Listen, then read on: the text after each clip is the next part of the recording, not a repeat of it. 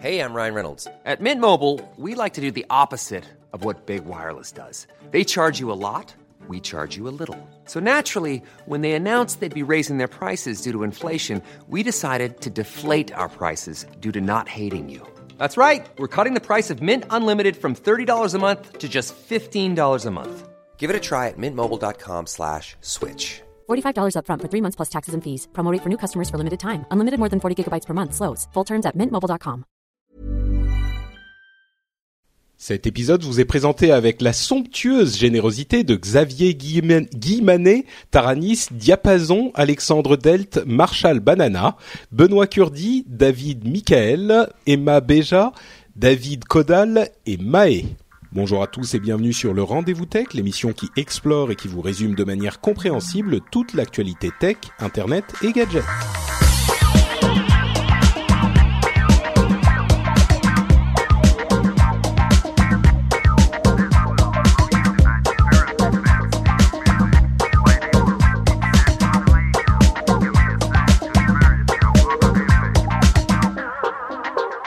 Bonjour à tous et bienvenue sur le Rendez-vous Tech, euh, le podcast bimensuel où on vous parle technologie, internet et gadgets. Euh, on va vous parler de plein de choses vraiment, vraiment intéressantes aujourd'hui. Euh, bon, les autres épisodes aussi, on a des choses intéressantes, mais là pour le coup, elles sont vraiment, vraiment intéressantes. On a le projet ARA, ce fameux téléphone modu- modulaire de Google slash Motorola qui, qui est peut-être un petit peu moins totalement invraisemblable que je le pensais à l'origine.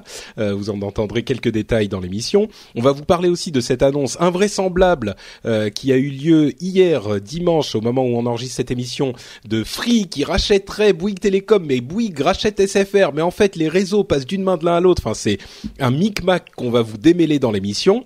On aura aussi dans les sujets principaux tous les détails sur Bitcoin qui est en train d'imploser ou d'exploser, on sait pas trop, mais en fait peut-être que c'est pas si grave.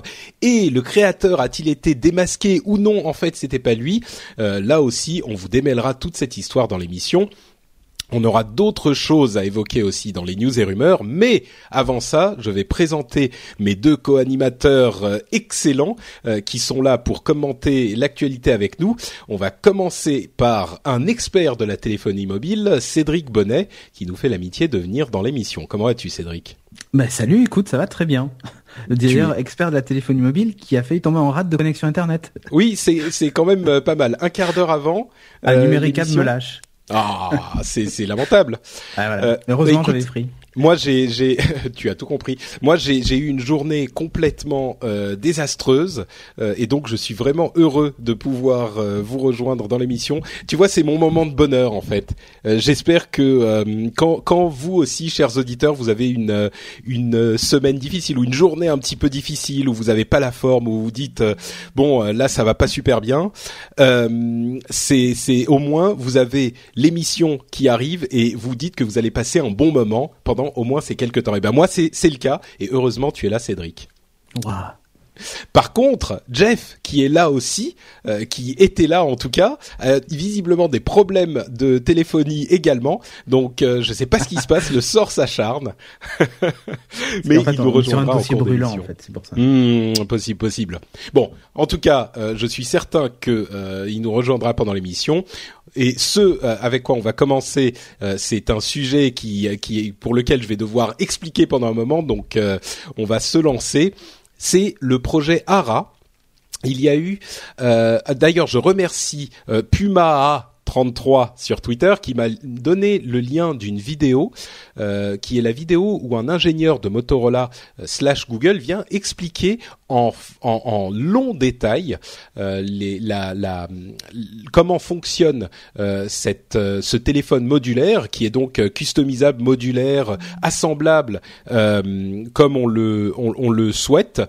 C'est-à-dire qu'on peut le, changer en fonction de son utilisation. On va vous donner un petit peu tous les détails. On mettra le lien de cette présentation dans les liens de l'émission sur le blog si vous voulez en avoir un petit peu plus de détails. Tu l'avais vu avant, euh, avant que, que je ne retweete ce lien, Jé- euh, Jérôme, Cédric, cette, Ah oui. euh, oui, tu l'avais Ouais, vu? ouais, je l'avais, je l'avais vu avant. Ben, le Elle jour est- où, en fait, c'est le jour où elle, est, elle a été publiée, euh, je suis tombé dessus. C'est une c'est une vidéo euh, du projet enfin du projet de la conférence Launch qui est le projet euh, le projet de Jason Calacanis que certains de nos amis de Niptech euh, aiment bien. je pense à Mike et, et, il, il, il fait des interviews de différentes personnes. En l'occurrence, il y a une bonne vingtaine trentaine de minutes de présentation de exactement comment ça fonctionne. Ah bah là, il a eu une méga exclusivité en fait. Hein. Ah oui, oui. Et d'ailleurs, la vidéo était euh, un petit peu, un petit peu down euh, pendant pendant quelques jours. Je me demande si c'était pas lié à ça. Ah, c'est possible. Ouais, c'est possible. Ouais. Euh, alors, qu'est-ce que c'est que ce projet ARA Alors, vous vous souvenez certainement de PhoneBlocks, euh, qui, qui était un, un, projet Kickstarter dont on a parlé plusieurs fois dans l'émission, de téléphone modulable et évolutif, qui se baserait sur la, la modularité la modularisation euh, pour se, pour faire évoluer le téléphone. C'est-à-dire que vous auriez des modules, euh, un module euh, caméra, un module processeur, un module mémoire, etc. Une sorte de Lego effectivement du téléphone mobile. L'idée de PhoneBlocks était que les téléphones euh, n'auraient plus besoin d'être renouvelés entièrement parce qu'on pourrait en renouveler des morceaux. Moi, j'y crois pas tellement parce que je dis que la connexion en elle-même est importante et que les connexions évoluent. Donc, euh, si on a cette connectivité qui n'évolue pas parce que c'est le châssis, eh ben c'est compliqué de faire évoluer l'ensemble. Par exemple, si on arrive à des processeurs 64 bits, eh ben le reste doit évoluer aussi. Et, et, dans le monde du PC, c'est souvent un petit peu le cas. La présentation qui nous qui nous a fait. Euh, Oh, bon, j'irai à la fin ma, ma, conclusion, mais en tout cas, la manière dont ça fonctionne, il y a pour le moment euh, trois types d'endosquelettes, ce qu'ils appellent des endosquelettes, qui sont euh, des châssis sur lesquels viennent se, loger des modules. Alors, il y a un mini, un type smartphone et un type phablette, et les modules font euh, de une fois une, donc des petits carrés, ou deux fois deux, c'est-à-dire des gros carrés, ou alors ils peuvent aussi faire un fois deux, c'est-à-dire des rectangles. Donc vous avez euh, quatre. Un peu comme des euh, tuiles Windows, quoi, tu vois. Un petit peu ça, oui. C'est trois tailles différentes. C'est trois tailles différentes, et vous avez dans le châssis euh, des, des différents emplacements dans lesquels vous pouvez mettre ces différents blocs. Ensuite, vous avez euh, les, les, modules qui peuvent servir à différentes choses. Comme je le disais, il peut y avoir des modules processeurs, modules identité d'ailleurs, qui était une idée plutôt marrante. C'est-à-dire que vous pouvez avoir euh, le, le, le module identité que vous passez d'un téléphone à l'autre.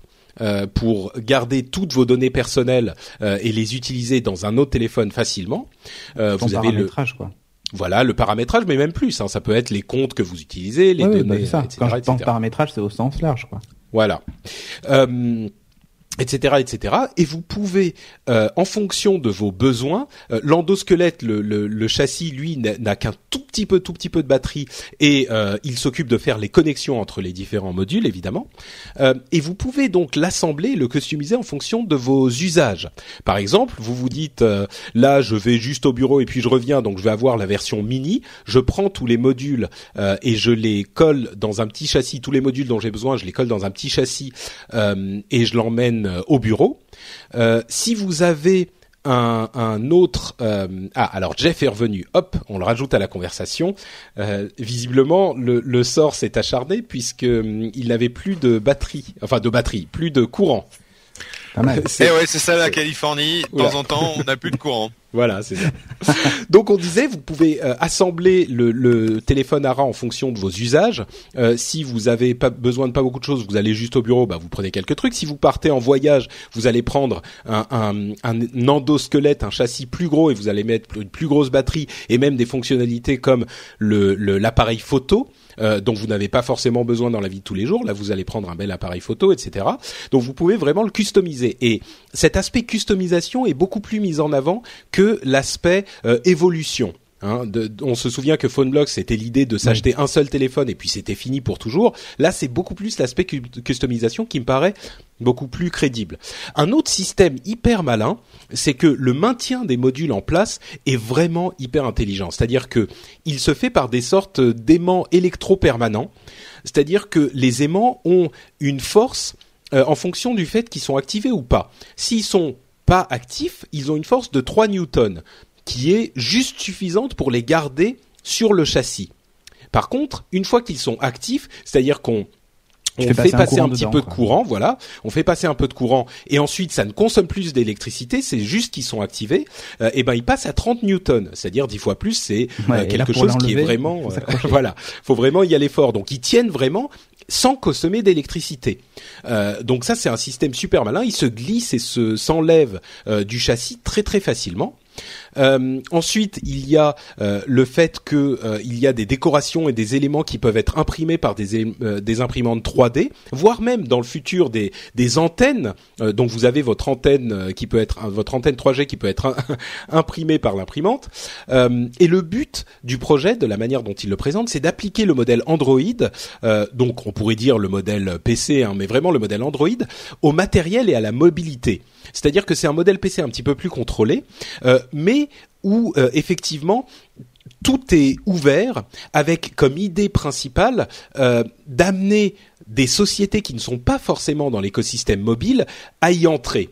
On peut imaginer, par exemple, que avec ces modules, avec ce système modulable, euh, une société euh, de, de photos, une société de son ou une société d'analyse médicale ou de qui fait des, des, des euh, modules spécialisés pour les déficients visuels peut facilement y entrer. Par exemple, on pense à Beats Audio qui pourrait faire un module, un module haut-parleur, ou alors, je ne sais pas, Nikon, un module photo. Par exemple, oui, mais même des grosses sociétés établies, Instagram ou, ou Nikon ou Sony etc., pourrait faire un module photo, euh, etc., etc. On peut même imaginer, euh, enfin, tout, comme pour Android euh, et, les systèmes des App Store et tout ça, c'est-à-dire que tout le monde peut entrer dans ce marché. Enfin, je, je conclus avec le, le fait que le modèle de base coûte coûterait euh, c'est le but, environ 50 dollars. C'est juste un écran et du Wi-Fi. Hein. Il y, a, y, a, quasiment rien d'autre, mais c'est vraiment la base, la base. Euh, il y a des, les connecteurs font les courants, euh, le courant et les données, et c'est un protocole du MIPI qui est un des, des, des, organismes qui standardisent tout ça, c'est le MFI qui fait 10 gigabits par bloc de connecteurs. C'est-à-dire qu'un bloc de 2 x 2 qui aurait donc 4 euh, connecteur pourrait faire du 40 gigabits. C'est plutôt euh, beaucoup. Hein. A priori, ah bah on est assez euh, assez à l'abri pour l'avenir. pour moi, il reste quand même des questions pour l'aspect évolutif et pour l'aspect vraiment grand public. C'est-à-dire que euh, est-ce que la diffusion de chaleur sera pas moins bonne avec ces trucs qui peuvent s'assembler? Euh, La consommation d'électricité sera elle ne, elle, ne sera pas plus grande euh, Les économies d'échelle, la finesse du truc, c'est-à-dire que si tout est designé avec des millions et tout est collé, évidemment c'est plus fin. moi, je, je, prends par exemple le, le, le fait que les portables soient de plus en plus, les ordinateurs portables soient de plus en plus populaires parce que justement c'est simple, on a un truc et puis on n'a pas besoin de s'embêter. Donc le grand public préfère ça enfin pourrait préférer ça. Par contre, là où je suis euh, tout à fait conquis, c'est avec cet aspect euh, euh, customisation. C'est-à-dire qu'on pourrait tout à fait imaginer une vraie utilité pour certaines personnes, pas pour le très très grand public sans doute, mais pour certaines personnes qui sont un petit peu plus averties peut-être, euh, au moins dans un premier temps, euh, l'idée d'avoir un, téléphone. Moi, je me dis par exemple, bah, quand je vais au boulot, j'ai un tout petit, et puis si, si je pars un peu plus loin au week-end, j'ai un plus grand, etc., etc. Et avec le, je déplace mon module identité. Euh, il m'a un petit peu convaincu. Euh, les annonces officielles arriveront euh, d'ici un mois à peu près, euh, avec le module le module Development Kit qui sera annoncé les 15 et 16 avril, et on aura des prototypes pour les développeurs dans les 12 mois à venir. Donc là, bon, c'est mon avis de sceptique qui est aujourd'hui plutôt séduit. Je reste prudent, mais je suis plutôt séduit. Cédric, toi qui es un, un, expert de la téléphonie, comme je le disais, qu'est-ce que tu en penses de cette histoire? Ben moi, je suis plutôt convaincu. Et je l'étais déjà quand j'avais vu euh, PhoneBlock. Enfin, l'idée me, me plaisait beaucoup. Mmh. Sauf qu'évidemment, PhoneBlock, on était sur du proto et il y avait plein de questions qu'on se posait hein, sur le, comment le tenaient les modules et ainsi de suite. Mmh. Là, on a des réponses techniques à toutes les problématiques quasiment que l'on se posait, donc euh, donc c'est plutôt euh, plutôt encourageant. Et tu vois, par exemple, pour la diffusion de chaleur, euh, le châssis est en métal, donc euh, j'ai c'est un peu comme sur ton MacBook Air ou ton MacBook Pro, j'ai pas trop de pas trop non, moi ce que je pensais c'était la perte, la perte de chaleur, la perte, enfin de la diffusion d'électricité en fait. Si c'est, euh, si ah, ça va pas Là, consommer plus en fait. C'est des micro courants et tout ça. Je pense pas que ça soit vraiment, euh, ça soit vraiment une, une grosse problématique sur euh, sur quelque chose à cette échelle là quoi. Hmm. Euh, par contre oui, moi la, la, question que je me suis posée au début, c'est effectivement les économies d'échelle parce que bah, il va y avoir des modules dans tous les sens, produits en quelle quantité, puis même le matériel en lui-même. Euh, c'est toujours compliqué. Surtout qu'ils annoncent un prix à 50 dollars et euh, pour la version basique. Euh, oui, c'est juste un écran et du Wi-Fi. Hein, oui, mais d'accord, mais je veux dire 50 dollars. Je trouvais que c'était pas très cher. Enfin, pour moi, c'est du prix coûtant quand même. Mm. Euh, donc bon, j'ai juste le prix sur lequel je suis sceptique. Après, je suis plutôt convaincu et j'aime beaucoup l'idée. Alors, tu vois, contrairement à toi, pas d'en avoir plusieurs, mais d'en avoir un et effectivement, tu le modules comme tu veux. Par exemple. Oui, c'est ce que je voulais dire. Ouais. Par exemple, tu pars, euh, comme tu dis, hein, tu vas au boulot. Euh, tu n'as peut-être pas spécialement besoin d'avoir euh, le module, je sais pas moi, le module GPS parce que tu vas, tu prends tes transports en commun et tu et tu files au boulot. Par contre, tu aimerais bien avoir un gros module batterie, donc tu te mets un gros module batterie pour tous les appels que tu vas passer dans la journée et tout ça. Et puis en plus, rien ne t'empêche de les avoir dans la poche parce que c'est minuscule.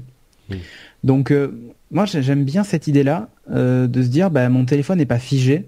Si demain j'ai envie d'un meilleur appareil photo ou d'un truc un peu différent, tu vois, euh, un truc, euh, un exemple tout bête, mais par exemple à la maison j'ai pas mal de domotique et si demain il y a un petit module Z-Wave par exemple qui me permet de piloter ma domotique ou tu vois j'en sais rien, on peut imaginer tout et n'importe quoi.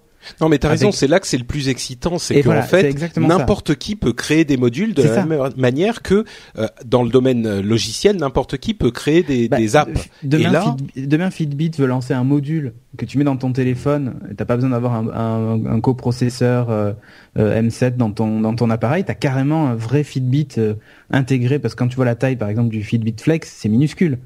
Et encore, il y a, il y a je suis sûr que ça, ça pourrait être plus petit encore. Donc, euh, tu mets ça dans un module que tu glisses dans ton téléphone, bah, tu l'as là, ton, ton coach, euh, ton coach euh, de, de vie, tu vois. Donc, ça ouvre des possibilités. Mais voilà, moi en fait c'est ça. Surtout que je vois que ça, ça, ça va permettre tout un tas de choses et même des choses qu'on n'a pas encore imaginées.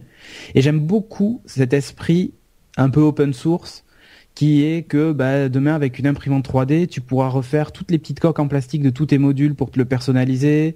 Tu, enfin, j'aime beaucoup cette idée. Après, effectivement, ça, ça c'est pas à la portée de tout le monde, et, et même à la limite, je dirais presque qu'ils sont, ils ont, euh, allez, deux ou trois ans d'avance sur euh, sur ce, parce que les imprimantes 3D euh, réellement, elles vont se démocratiser que dans deux ou trois ans, tu vois.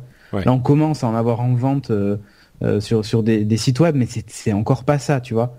Donc je pense que voilà, ils sont vraiment en avance. Euh, les protos sont là dans les 12 mois.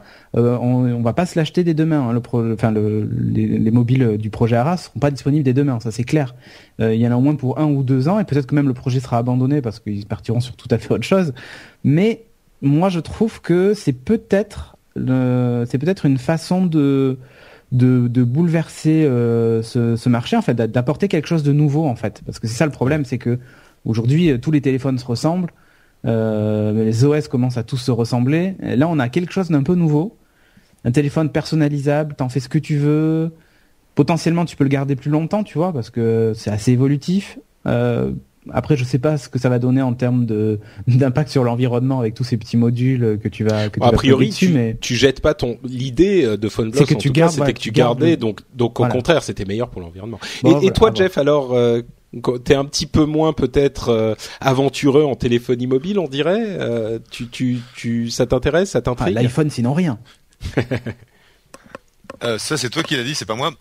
non, en fait, je pense que, comme vous le disiez, ce qui est super intéressant dans la modularité, c'est qu'on va avoir des entrepreneurs qui vont pouvoir développer des extensions, qui vont pouvoir tester des choses. Euh, donc, tout ce qui permet l'entrepreneuriat et l'innovation, moi, je suis pour. Cela dit, euh, c'est clair que c'est une toute petite partie de la population qui voudra se trimballer avec un téléphone modulaire, ah parce qu'une fine, quand tu regardes ce dont tu as besoin, tu disais, j'ai pas besoin de GPS. Bah, si, moi, j'ai ma fille qui se trimballe euh, dans la vallée à l'école machin, je veux savoir où est le, tu vois, je veux savoir où aller et par définition, c'est euh, tu veux le tout intégrer. Euh, donc d'ici à ce que ça fasse ombrage à, l'iPhone, ça va prendre un peu de temps, mais j'adore l'idée, c'est super rigolo. C'est ça, peut-être que le le et pour répondre à ton point en, ce qui concerne Fitbit et le Flex, le problème, le problème c'est la le problème c'est la pile c'est la batterie. Hmm. Ah oui, mais là, tu pourrais euh, prendre sur la batterie du, du téléphone, en fait. C'est l'intérêt. Peut-être. Ah oui. Mm. C'est ça, ça l'objectif. Là, là t'as ton module Fitbit que tu glisses dans le téléphone et il est alimenté par la batterie. Euh, du, oui, c'est sûr. Voilà. C'est sûr, c'est sûr. Et du coup, quand tu recharges ton téléphone, c'est bon. Il faut évidemment. Non, non, mais c'est sûr, ça peut. Enfin, tu vois, demain, je crois que vraiment la, la conclusion de, de, cette histoire et de cette présentation, c'est que ça ouvre des possibilités. Et ils ont, comme tu le disais très bien, Cédric, répondu à, à une énorme partie. Bon, allez, à toutes les questions que je me posais de manière vraiment satisfaisante. Ce système de d'aimant électro-permanent est, génial. Euh, il y a plein de réponses satisfaisantes et ils sont arrivés euh, avec une, un intérêt que je ne voyais pas à l'origine, que qui est pas celui qui avait été présenté par PhoneBlocks, c'est-à-dire qui est pas celui de faire durer ton téléphone à jamais, parce que bon ça à la limite, euh, enfin moi je suis pas aussi convaincu, mais par contre l'intérêt de faire rentrer tout un tas de sociétés et d'innovateurs et de développeurs, euh, euh, peut-être même euh, indépendants, dans cet écosystème du, de la téléphonie mobile, de, des fabricants de téléphonie mobile qui sont dominés évidemment par des énormes sociétés. ça ne veut pas dire qu'elles vont disparaître, hein, pas du tout, mais au contraire, ça peut faire rentrer d'autres personnes dans ce marché de la même manière que les, les, les les développeurs indépendants sont arrivés en force sur le marché des apps. Bah, demain, tu vois, tu pourrais imaginer que la RATP fasse un module Navigo.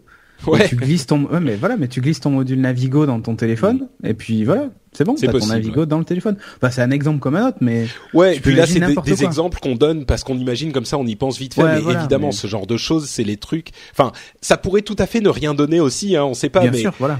Mais c'est le, suffisamment intrigant pour se dire ça pourra peut-être donner quelque chose, ça pourra peut-être rien donner, mais là il y a des choses intéressantes quoi.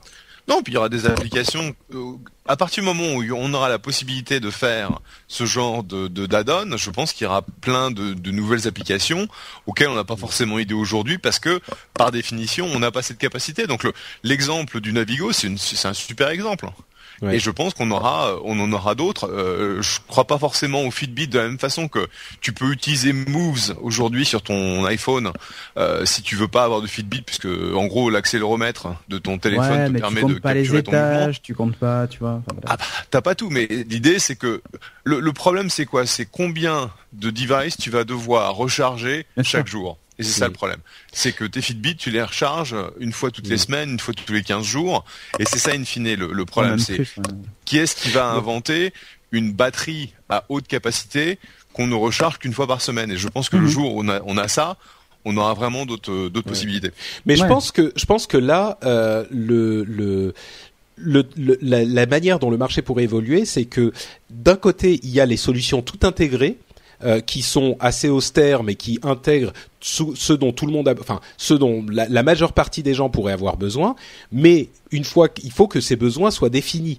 Et donc ça a forcément un petit peu de retard. Euh, par exemple, la mode des, des et des, des euh, coachs a commencé il y a peut-être un ou deux ans. Et eh ben sur ce type d'appareil modulaire, ça pourrait être immédiatement intégré. Donc euh, il y aurait les trucs où il y aurait des, une sorte d'innovation bouillonnante euh, avec ce type de module. Et puis d'un autre côté, une fois que les technologies sont prouvées et, euh, et, intégrées et utilisées vraiment de manière satisfaisante, elles sont intégrées par tous les constructeurs, que ça soit Apple ou d'autres, mais dans des modèles un petit peu plus compacts et, et, intégrés. Quoi. Bon, bref. en tout cas, intrigant et intéressant. Et je pensais pas dire ça d'un d'un téléphone modulaire même si là c'est pas tout à fait la, même chose que ce dont on nous parlait avec PhoneBlocks à l'origine. C'est vrai. Euh, oui, tu, tu es d'accord, Cédric, merci. Donc cette histoire de Free, Bouygues, SFR, tout ça, euh, personne n'y comprend rien, mais on va essayer d'en démêler quand même un petit peu euh, les informations essentielles. Euh, on a appris ce dimanche 9 mars que Free allait racheter Bouygues, mais en même temps Bouygues veut racheter SFR et Numéricable aussi veut racheter SFR. Donc, qu'est-ce que c'est que tout ça? Je vous explique. Et Orange dans tout ça? Alors Orange, ils sont tranquilles de leur côté, mais ça a quand même à voir avec Orange aussi, parce que Free euh, a un contrat d'itinérance avec Orange, donc tout le monde est mêlé dans, l'histoire. En fait, vous savez certainement que euh, Vivendi veut vendre SFR. Sur les, le, départ, il y a Bouygues et Numéricable qui voudraient racheter SFR pour euh, grossir et pour avoir notamment une offre euh, sur l'internet euh, à la maison. sur Internet, bah oui, Internet ADSL. ce n'ont, ce qu'ils sur ce sur quoi ils sont pas forcément aussi forts qu'ils le voudraient. À côté de ça, Free a un accord avec Orange d'itinérance pour utiliser leurs antennes, mais ils voudraient bien avoir leur propre réseau. Ça, c'est des affaires qui tournent depuis quelques jours, quelques semaines, quelques mois. On a appris dimanche que Free était en train de négocier pour racheter le parc d'antennes et certaines fréquences de Bouygues Télécom. Et là, on se dit, mais attendez une seconde, euh, Bouygues vend ses antennes à Free, mais du coup, euh, ils se retrouvent avec euh, quoi Ils ont plus d'antennes? Eh ben non, parce que le deal ne se fait que si Bouygues réussit à racheter SFR. Du coup, Bouygues se retrouve avec toutes les antennes d'SFR et les abonnés de Bouygues et de SFR. Donc ils ont beaucoup plus d'abonnés et ils ont un réseau d'antennes qui est comparable au leur aujourd'hui puisque SFR et Bouygues c'est pas exactement la même chose mais ils ont à peu près le même type d'antenne donc leurs antennes à eux font doublon et ils se, disent bon bah si on n'en a pas besoin autant les revendre à Free. Donc Free les rachète, Free se retrouve avec un réseau d'antennes hyper bien installés, ils n'ont plus besoin d'Orange, ils n'ont plus besoin de l'itinérance, et du coup, on se retrouve avec une situation où tout le monde a ce qu'il veut, il y a une sorte de chaise musicale de différentes euh, parties du business euh, de la mobilité, et tout le monde se retrouve avec ce qu'il veut au final en s'échangeant des morceaux de leur euh, business. Ce qui est cohérent finalement. Tout le monde y gagne, sauf Numéricable qui d'ailleurs a dégringolé en bourse euh, aujourd'hui. Euh, mais tout le monde s'y retrouve avec ce montage un petit peu étrange, surtout que euh, au final, ce deal ne se fait que si Bouygues réussit à racheter SFR. Évidemment, ils vont pas vendre leurs antennes à Free avant d'avoir récupéré celles de SFR. Mais si le deal se fait, Bouygues récupère 1,8 milliard d'euros en vendant son parc d'antennes à Free, ce qui leur permet de, euh, de, de, de, de, faire une offre plus solide pour le rachat de SFR. Bah, ils ont proposé 14,9 euh, milliards, 14,5 milliards. Ah ben voilà, c'est toi qui le. C'est moins, c'est moins qu'un WhatsApp. Hein, mais bon. Mais oui, oh, ça c'est. Mais bon, donc voilà, c'est au final. Euh, J'espère que vous aurez un petit peu compris de quoi il s'agit. Enfin, c'était quand même euh, hyper surprenant, Cédric. Tu me disais que euh, tu commençais à entendre des rumeurs euh, il y a quelque temps, mais la semaine dernière, en fait, début de semaine dernière, déjà, ça a commencé à bouger. Ouais. Puis ils ont annoncé, Bouygues a annoncé, je sais plus, c'était mardi ou mercredi, qu'ils voulaient racheter SFR. Et on sentait qu'il y avait une histoire avec Free qui se tramait parce que le discours était en train de changer vis-à-vis de Free. Hmm. Euh, puisque c'était le grand méchant et finalement aujourd'hui c'est bon c'est toujours un méchant mais c'est presque un allié tu vois. Ouais là c'est vraiment euh, pour les affaires euh, on commence à discuter ah ben, plus sérieusement que, quand on fait des, des petits coups de couteau dans les médias. C'est ça parce que chez Bouygues l'objectif hein, il l'avait dit hein, l'objectif pour nous c'est de faire dégringoler Free en bourse. Et quand ils avaient fait l'annonce de la DSL à 19,99 c'est un peu ce qui s'était passé. Free avait un peu diminué surtout que les actionnaires de, de chez Free sont enfin les actionnaires, c'est pas tellement les actionnaires, mais c'est plutôt les, les, les, marchés euh, chez Free sont, enfin le marché avait des exigences de Free qui étaient euh, qui n'étaient pas satisfaites en fait de ces derniers temps. Et donc du coup. Et d'ailleurs, Free a répondu à, à, Bouygues bien sûr en offrant une triple play à, à 19,98. Ouais, avec engagement 12 mois. Alors que chez Bouygues, c'était sans engagement. Faut choisir. Ouais. euh, l'offre est pas tout à fait comparable. Mais bon, c'est pas le c'est pas le débat de ce soir, mais bon, on voit bien qu'ils se tiraient dans les pattes et qu'aujourd'hui ça devient presque des alliés. Alors, ce que dit en gros Bouygues, c'est que ils, euh, leur objectif c'est de garantir euh, l'emploi l'emploi et les investissements. Alors, Ouais. Faut savoir que y avoir, bon, c'est évidemment il va y avoir des postes en doublon, donc il y aura beaucoup de licenciements. Mais ce que dit Bouygues, c'est qu'en gros ils vont faire tellement d'investissements parce que le groupe ainsi créé aura la possibilité, enfin, ça représente quand même 2 milliards d'investissements par an possibles euh, suite à cette fusion-là. Donc ça veut dire bah, euh, dans, dans la recherche, dans le développement et tout ça, donc c'est de la création d'emplois aussi, tu vois. Donc ce qu'ils disent en gros, c'est on va peut-être perdre, je sais pas moi, euh, euh, 5 000, 6 000, 6 000 emplois, tu vois. Euh, mais on va en créer 5 000 ou 6 000 à forte valeur ajoutée. Euh, c'est en fait c'est un peu ça leur discours, tu vois. Et ils veulent investir massivement dans la fibre. En même temps, euh, alors il était temps. Alors, faut savoir que Bouygues, par exemple, en fibre, euh, a absolument rien du tout. Ils ont pas de réseau propre. Ils passent beaucoup par numéricable d'ailleurs. Voilà. Et du coup, c'est pas de la vraie fibre.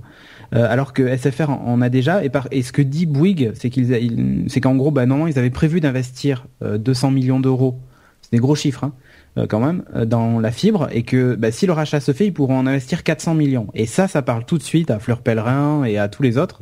Qui d'ailleurs, qui ont fait, euh, qui oui, ont fait de, du- de la fibre et de la connexion très haut débit le- un peu leur cheval de bataille, quoi. Et d'ailleurs, tout à coup, maintenant, euh, les, les quatre opérateurs, euh, c'est nocif pour la. C'est pas une compétitivité saine. euh, et en fait, il vaut mieux Ah, qu'on c'est à trois. quoi. Alors ça, Bon. ça pour moi, c'est En même une- temps, tant que dans les trois il y a Free, moi, je suis plutôt rassuré. Ouais, mais alors ça veut rien dire, tu vois, parce que ok, Free, enfin aujourd'hui Free te dit ouais, nous on est là pour péter les prix, et on va les emmerder. Mais qui te dit que ça durera tout le temps Ah fait bah ça, on sait pas. Parce hein, que c'est aujourd'hui sûr. ils ont pas de réseau d'antenne à entretenir. Enfin, tu vois, ils ont 2 milliards qui payent par an, mais là ils vont commencer à avoir un réseau, à avoir des pannes réseau, à avoir un réseau à entretenir, donc des vrais investissements à faire. Je, on sait pas si ça si ça durera, tu vois. Peut-être Bien que sûr, bien sûr. là ils sont au prix plancher, ils iront pas plus bas. On n'en sait rien. Donc pour moi, Non, mais c'est beaucoup que- mieux quand on, est- que- quand on était quatre. Oui, je suis d'accord. franchement. C'est vrai. Dire que ça c'est Arnaud Montebourg qui ose dire que la concurrence euh, par la destruction euh, va cesser une fois qu'ils seront trois et que c'est beaucoup mieux une concurrence à trois qu'une concurrence à quatre. Enfin, il va falloir qu'il m'explique Oui, comment quand on enlève un étrange, concurrent, oui. euh, comment quand on enlève un acteur, comment euh, comment Bah, les disons que c'est la, course vers le bas, euh, c'est la course vers le bas et qu'on Ouais, y perd à d'autres bon. endroits. Mais. Jeff, par exemple, euh, j'imagine que même le fait d'avoir trois euh, choix, c'est quelque chose qui, vous- qui vous ferait rêver, vous, en Californie, où vous avez souvent qu'un seul euh, FAI ou un ou deux à la limite, non? En fonction de la technologie que tu utilises, tu as un peu plus de choix. euh, surtout si tu es dans euh, bah, à San Francisco, tu peux avoir de la fibre, tu peux avoir du satellitaire, tu peux avoir du, euh, du microwave, tu peux avoir différentes solutions. Euh, je pense que, comme tu le disais Patrick, tant que Free est dans le lot, je pense que le, on sait que le consommateur français s'y retrouvera puisque c'est la philosophie de Xavier Niel depuis le début. Euh, je sais pas en fait quelle était le- la marge euh, qu'il se prenait euh, les gus de, de SFR sur euh, les 2 milliards qu'ils faisaient, euh, pardon, de Orange, sur les 2 milliards qu'ils faisaient payer à, à Free pour la location du réseau. Euh, je veux dire, c'est une boîte qui est quand même bien foutue, qui, qui gère des infrastructures depuis longtemps. Donc, je vois pas pourquoi, en fait, ils seraient pas capables d'optimiser les choses Ah non en non, prenant en marge avoir le des réseau. coûts supplémentaires. C'est c'est juste ça en fait.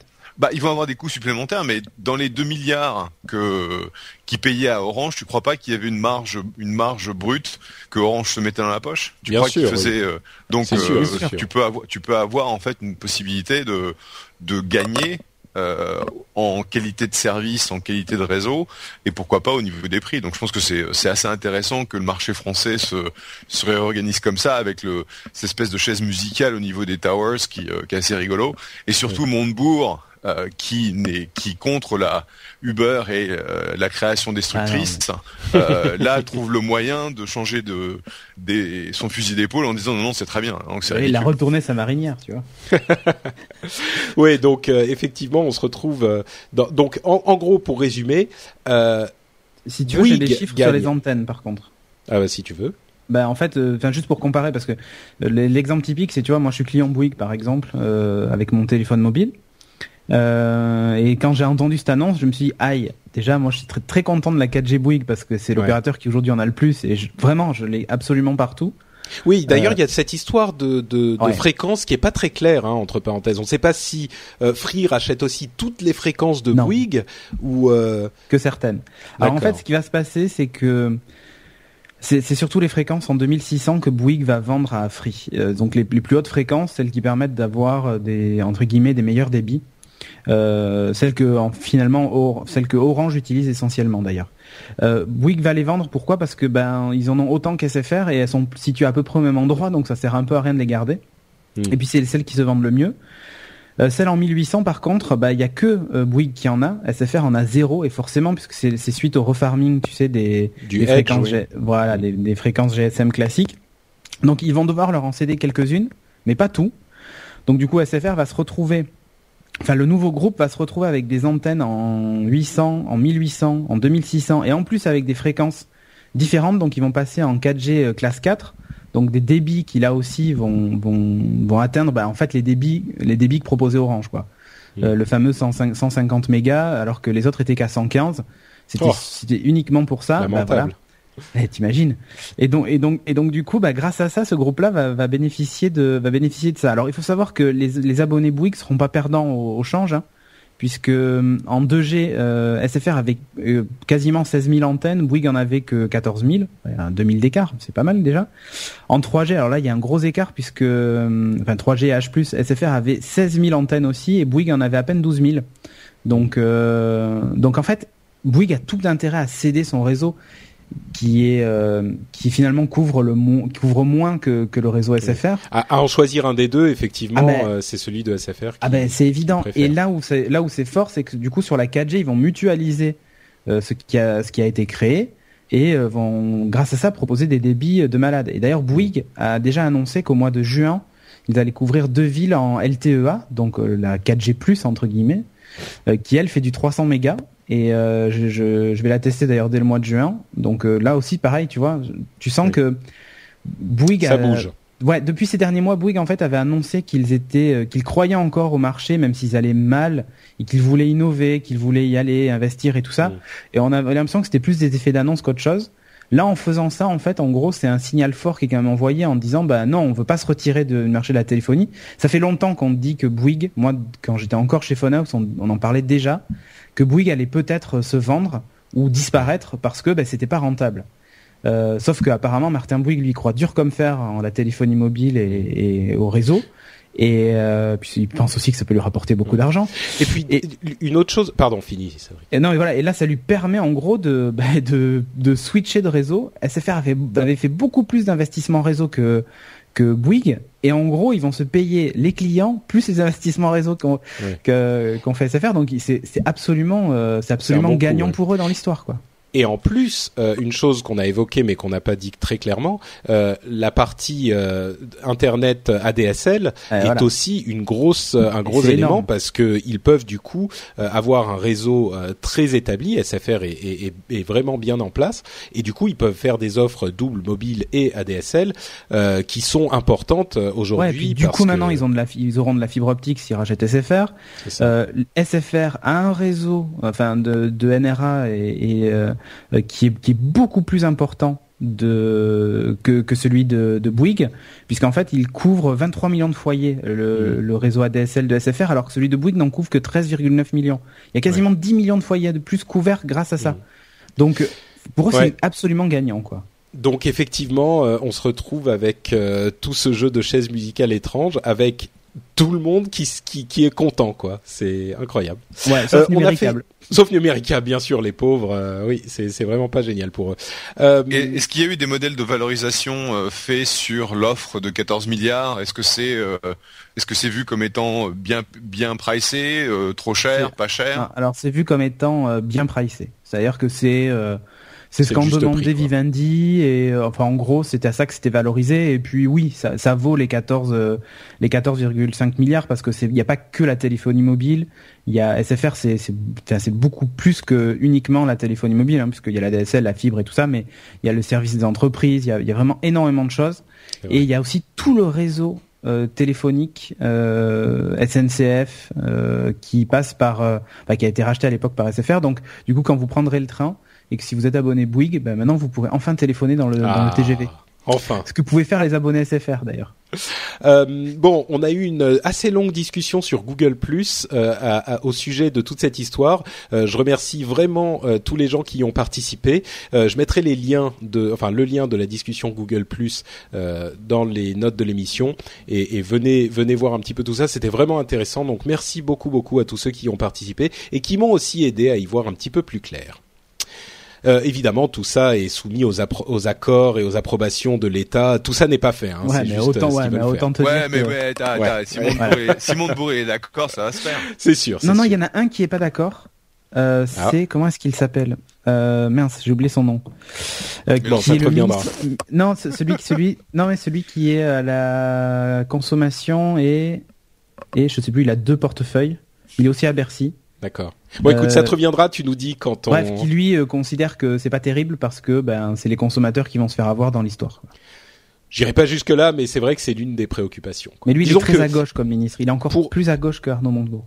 Pour revenir à la question, euh, est-ce qu'il en vaut mieux trois ou quatre? Je suis d'accord qu'il en vaut mieux, il en vaut mieux quatre. Mais si on en a que trois, je préfère avoir Free plutôt que euh, les trois autres, on va dire. Free dans le lot plutôt que les trois autres tout seuls. Oui, de toute, façon, Orange, eux, ils sont très contents que ça se passe comme ça parce que tant qu'ils restent à leurs 40 et quelques pourcents de part de marché et qu'ils dépassent pas les 50, ils sont contents, tu vois. Oui, exactement. Voilà, il faut pas qu'ils dépassent, sinon ils se font démanteler en plusieurs groupes. Donc. Euh. bon, Bitcoin. Qu'est-ce qui s'est passé depuis deux semaines Mais qu'est-ce qui se passe avec Bitcoin? Alors, euh, je vais résumer un petit peu parce que il y a eu aussi l'histoire du créateur de Bitcoin démasqué qui est absolument passionnante.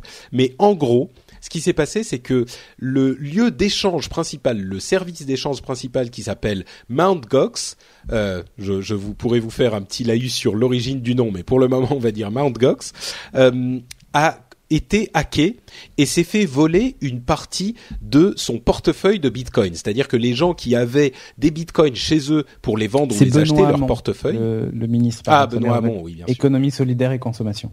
Merci Cédric. Voilà, c'est la parenthèse.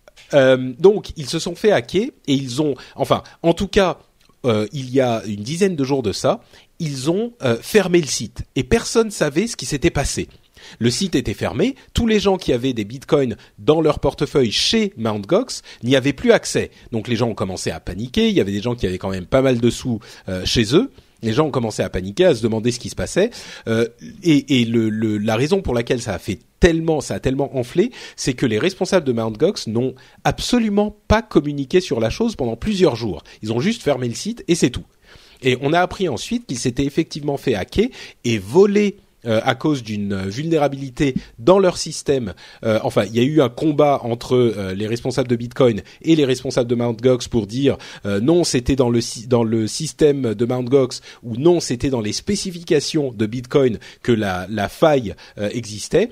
Au final, c'est a priori plutôt chez Mt. Gox spécifiquement. Euh, donc, ils ont euh, ils ont admis qu'il y avait eu euh, cette ce problème et qu'ils se sont fait voler quelques millions de dollars de de Bitcoin et ils ont en quelques jours présenter leurs excuses publiques au Japon parce que c'est une société euh, japonaise, euh, Mt. Gox, euh, et ils ont fermé, enfin, file for bankruptcy, donc ils ont, ils se sont mis en banqueroute. et entre temps, entre tous ces moments, il y a eu aussi d'autres sociétés qui ont eu des problèmes avec Bitcoin et qui ont dû fermer. comme Flexcoin par exemple, aussi après un hack. et évidemment, donc ça a généré tout un tas de spéculations et de jugements sur Bitcoin. Alors voilà, Bitcoin ça sert à rien, c'est de l'implosion, ça montre bien que c'était spéculatif, ça montre bien que ceci, cela. Le Japon a commencé à dire on va euh, réguler euh, Bitcoin et on va le taxer comme euh, l'or ou les gains de capitaux à 8%, ce qui veut dire que l'utilisation de Bitcoin serait complètement euh, euh, transformée, etc., etc. Il y a eu tout un tas de choses qui se sont passées qui font que il y a eu beaucoup de bruit autour de Bitcoin et des gens qui pensaient que Bitcoin soit c'était fini, soit euh, bah on sait pas trop ce qui se passe en fait. Il y a même des sénateurs américains qui ont dit il faut bannir Bitcoin et un sénateur américain. Alors, avant de vous repasser la parole, euh, non, vous savez quoi? Je vais vous demander ce que vous en pensez de tout ça. Est-ce que vous pensez du statut de Bitcoin avant de, de donner mon avis à moi pour changer? Euh, Commençons par Jeff, qui est euh, investi dans les questions financières de, des grands de ce monde. Alors, j'ai vendu 80% de mes Bitcoins. Ah, tu en avais? Bah oui, quand même. Ah, d'accord. Et c'était pas, enfin c'était pas des gros, des gros montants, mais euh, effectivement, je pense qu'on est dans une période un peu troublée. je ne commenterai pas sur le sujet, euh, moins que ça. Euh, donc, on, est dans une période un peu troublée de, Bitcoin et bon, objectivement, comme j'avais fait quand même pas mal de profits sur le euh, papier, euh, j'ai préféré en fait euh, vendre une partie de ma position de manière à voir un peu comment ça se goupille. Fondamentalement, je crois toujours dans la fiabilité à terme des cryptocurrencies. est-ce que c'est Bitcoin ou c'est dérivé On verra, mais en tout cas, c'est pas le genre de choses qui va disparaître. c'est clair depuis le début que euh, Mongox était le l'exchange le, plus faible euh, de tout ce qu'il y a aujourd'hui dans la dans dans l'économie Bitcoin puisque tout le monde sait que c'était enfin en tout cas les, les, gens qui travaillent sur Bitcoin savaient que c'était une une solution très très faible techniquement. Oui, techniquement, mais c'était quand même le plus gros euh, au niveau volume. Hein, euh, bah c'était le plus gros parce que c'était c'était aussi le plus c'était un des plus anciens. C'était euh, ça faisait très très longtemps qu'il qu'il existait. Euh, il avait été aussi utilisé euh, à l'époque par, Silk Road. Euh, donc il y a, y a des raisons pour lesquelles des gens continuaient à trader sur Mongox, mais après avoir parlé avec le fondateur d'un autre exchange qui s'appelle Kraken, euh, donc euh, Jesse qui était euh, qui est un des, des, des, gus qui a travaillé sur le sur Bitcoin et son infrastructure technique depuis très longtemps m'a toujours dit que c'était franchement super fragile et que c'était même étonnant qu'il n'y ait pas eu des hacks d'envergure plus importants. Bon, il se trouve ah, qu'il a vrai que c'est vrai que on a on a entendu très vite après ça beaucoup de gens de voix s'élever pour dire que l'infrastructure technique de Mt. Gox était vraiment vraiment pas solide du tout quoi. C'était du code fait n'importe comment, des petits morceaux rajoutés à droite à gauche. Et, et donc, a des problèmes, tu disais qu'ils avaient, ils ont été hackés, c'est vrai, mais surtout, euh, ils avaient des bugs dans leur euh, dans leur protocole. Et en fait euh, ce qui s'est passé c'est qu'il y a des hackers qui ont soumis des blockchains de façon répétitive. Et en fait Mangox s'est retrouvé à payer plusieurs fois pour le les même, mêmes transactions les mêmes transactions. Donc euh, clairement Mongox devait disparaître parce que c'était le c'était le, le, maillon faible. Et puis bon bah malheureusement euh, ils ont perdu quelque chose comme 500 euh, millions de dollars pour des, des, vrais utilisateurs des gens qui avaient des euh, des, des bitcoins chez eux. Et donc il y a eu des il y a on, on, a vu en fait une une nana qui était CEO d'une autre boîte de bitcoin qui soi-disant s'est suicidée à Singapour ce qui évidemment est extrêmement triste. Mmh. il y a plein de gens qui ont perdu plein d'argent sur le papier, parce qu'on bon, on sait pas si ça faisait longtemps qu'ils avaient ces, euh, bitcoins euh, euh, ou s'ils venaient juste de les acheter, mais en tout cas, c'était le maillon faible et le maillon faible devait disparaître. Donc, est-ce que ça veut dire que Bitcoin est fini? Non. Euh, je pense qu'il y a euh, plein de développements aujourd'hui euh, dans l'économie Bitcoin.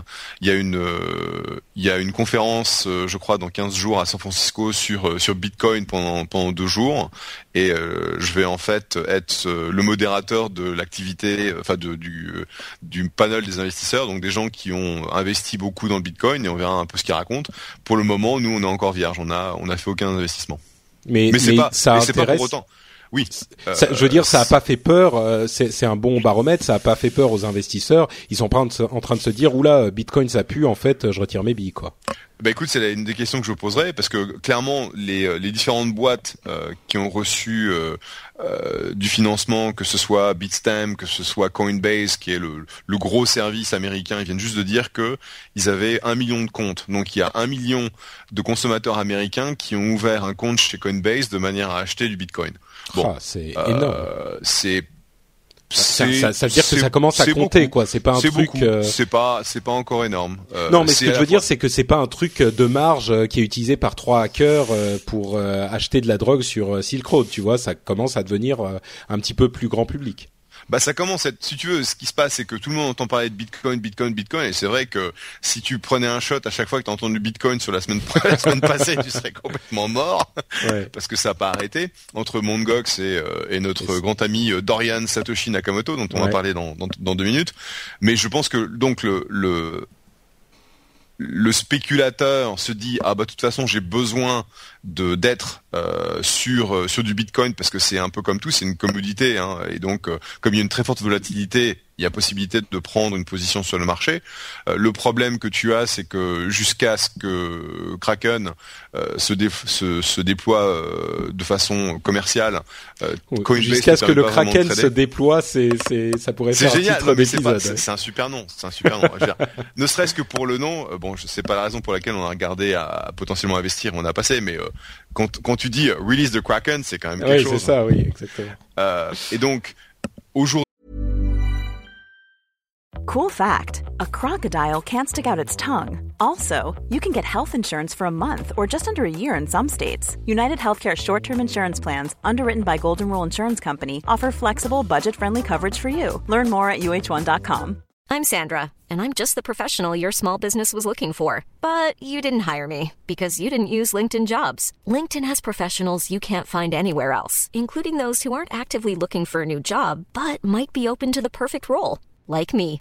In a given month, over 70% of LinkedIn users don't visit other leading job sites. So if you're not looking on LinkedIn, you'll miss out on great candidates like Sandra. Start hiring professionals like a professional. Post your free job on linkedin.com/people slash people today.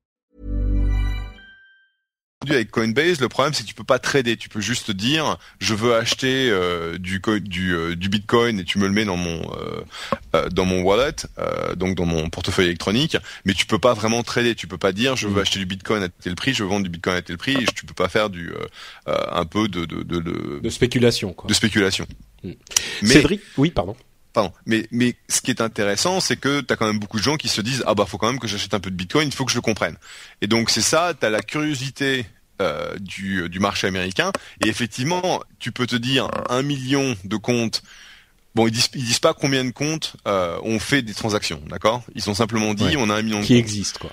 Qui existent. Donc ça veut dire que tu as des gens qui entendent parler de Bitcoin et qui vont essayer. Et donc euh, bah ça veut dire que c'est pas encore un phénomène de masse, mais on a dépassé les early adopters, on est dans l'early majority. Ouais. D'accord. Euh, Cédric, toi, tu es inquiété euh, pour la communauté Bitcoin par toutes ces, catastrophes entre Mt. Gox et les autres des deux dernières semaines?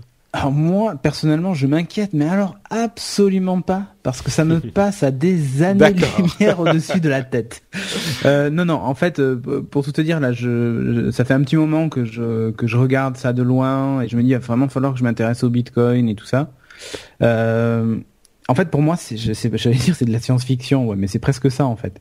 Hmm. Euh, la création d'une monnaie, la création de d'un truc qui est je sais pas comment expliquer ça, mais on est dans. Ah bah c'est a- très abstrait. Hein, Non mais euh, complètement. Mais pour pour moi, on a changé de dimension quoi. Le, le jour où on a dit bah tiens, on va créer une monnaie euh, virtuelle. Euh, Enfin, qui en plus est pas si virtuelle Ouais. que ça, hein. Ouais. que les choses soient claires, parce Oui, qu'il oui, bah, c'est des fichiers, de euh, oui. Ouais, voilà, c'est ça. Euh, Euh, entre parenthèses, tiens, j'en, profite pour dire que je me suis fait engueuler sur Twitter euh, pour le dernier épisode parce que j'ai pas arrêté de dire crypté, crypté, crypté. En fait, c'est chiffré. Oui, je suis désolé, je le sais. On, on m'engueule à chaque fois. Je sais que c'est du chiffrage et pas du cryptage. Euh, je suis désolé, il faut que j'arrête cet anglicisme. Euh, et comme un bon euh, grammeur nazi euh, qui qui fond comme un, un, un faucon sur les gens qui font des fautes de grammaire, je m'auto-flagelle et j'accepte la flagellation que vous m'infligez, le chiffrage et pas le cryptage. Pardon, continue Cédric. Non, voilà, mais bon, pour tout dire, moi, ça, ça me passe un peu au-dessus. Enfin, Ouais. je- je- c'est moche à dire, mais j'aime pas la spéculation. Euh, pour moi, c'est. Mais c'est même de- pas qu'une question. Non, non, Ah, mais sais excuse-moi, je je t'interromps. C'est, c'est, pardon, fini. Mais après, je veux, je veux ajouter quelque chose Non, je que sais bien, mais si tu veux, on entend parler de Bitcoin essentiellement par des mecs qui sont fait euh, des millions de dollars en spéculant et en. Parce que c'est le passé, c'est le côté sexy, mais c'est pas ça qui est important. Ce Non, qui est important, c'est que c'est une euh, monnaie qui n'est pas contrôlée par un Exactement. État. C'est Ouais, voilà, euh, faire est- pour la, c'est faire pour l'argent ce qui a été fait pour l'information par Internet. Exactement. Donc euh, c'est une monnaie décentralisée, contrôlée par personne, etc., etc. Mhm. Mais euh, bon, moi, moi, je dirais que effectivement, juste je, que dans, la, dans la série Almost Human, il paie en Bitcoin. hein, tu vois, oui, tout à fait, mais c'est pas, enfin, c'est vraiment, euh, oh, on va appeler ça Bitcoin. Avec des euh, clés USB. ouais. C'est ça, ouais, les clés. Bah, en même temps, euh, ça pourrait finir comme ça. Bah, bien sûr. Euh, mais moi, je m'aligne un petit peu sur la- l'analyse de Jeff, c'est-à-dire que euh, c'est au contraire, c'est presque une euh, une validation de Bitcoin, c'est-à-dire que euh, il y a des des un début chaotique. Hein, euh, les les monnaies quand elles ont commencé, bah, la la monnaie telle qu'on l'utilise aujourd'hui, elle a quelques milliers voire dizaines de milliers d'années. Euh, quand on parle de, de s'échanger des petits morceaux de trucs, Euh, la monnaie euh, avec des de la monnaie à la à la confiance, c'est-à-dire des morceaux de papier qui représentent euh, de la valeur, bah c'est un petit peu plus âgé que que le Bitcoin aussi. Euh, là, le Bitcoin, c'est des débuts chaotiques, un petit peu de problèmes, mais par contre, ça veut pas dire du tout que ça va disparaître. Peut-être que ça va disparaître, mais c'est pas ces problèmes-là euh, qui, qui le qui le montrent. Au contraire, je dirais que là, ce qui s'est passé, c'est euh, les premiers casses de Bitcoin. De la même manière qu'on peut euh, rentrer dans une banque euh, et euh, euh, voler l'or qu'ils ont dans leur coffre il y a quelque temps, et ben là c'est exactement ce qu'ils ont fait. Et quand une banque euh, se fait dévaliser, on va pas dire ah mais regardez euh, l'argent c'est n'importe quoi, euh, ça va se casser la gueule. Non, on dit juste que la banque, la banque, voilà, on dit juste que la banque s'est faite voler, qu'elle avait pas assez de sécurité. Et ben là c'est exactement la même chose. Donc je pense que je pense pas Sauf que qu'il n'y avait pas d'assurance. Sauf qu'il n'y avait pas d'assurance, bien sûr, mais pour aller faire assurer tes bitcoins, euh, bon courage. Ouais. Enfin bref, donc il y a beaucoup de gens qui disaient bon ça y est bitcoin, euh, qu'est-ce qui se passe, c'est le bordel. En fait, je pense que c'est simplement le premier casse. C'est une de- de- de épuration aussi des, des, des qui fait, branquignoles, oui. tu vois. Voilà. Et oui, exactement. Mt. Gox, c'était un peu les branquignoles. ouais. Non, Bon. c'est ça. Et en fait, je pense que c'était vraiment nécessaire que Mt. Gox disparaisse. Bon, malheureusement, ça s'est fait dans des euh, dans des circonstances assez tragiques, puisqu'il y a des gens qui ont perdu euh, énormément d'argent et euh, éventuellement il y a des il y a eu des suicides qui sont sont suivis. Mais clairement. Euh, L'écosystème Bitcoin ne pouvait pas avoir un, un maillon faible aussi euh, aussi clair que que Mt. Gox et malheureusement euh, c'était encore celui qui était le plus utilisé. Et je pense que je, je enfin je sais pas c'est pas j'ai pas de preuves mais je pense pas que ce soit des gens super sophistiqués qui étaient encore en train de trader sur Mt. Gox quoi. Peut-être. Euh, parce que euh, quand les gens qui un- savaient en fait étaient déjà partis ailleurs, quoi. étaient déjà partis ailleurs. Alors par contre, le truc que tu dis qui est juste, c'est que c'est le premier, euh, c'est le premier casse euh, dans cette dans cette banque virtuelle. Le problème, c'est que quand tu vas casser une banque, euh, typiquement, tu vas récupérer euh, les euh, les usernames, les passwords, etc. Alors que là, tu récupères le cash, quoi, Euh, parce que le cash était, était électronique. Et effectivement, il y a eu plusieurs, euh, parce que c'est pas les seuls à s'être fait s'être fait hacker. Il y a eu plusieurs euh, systèmes de, enfin, des, des, des vols qui ont été faits de, de Bitcoin.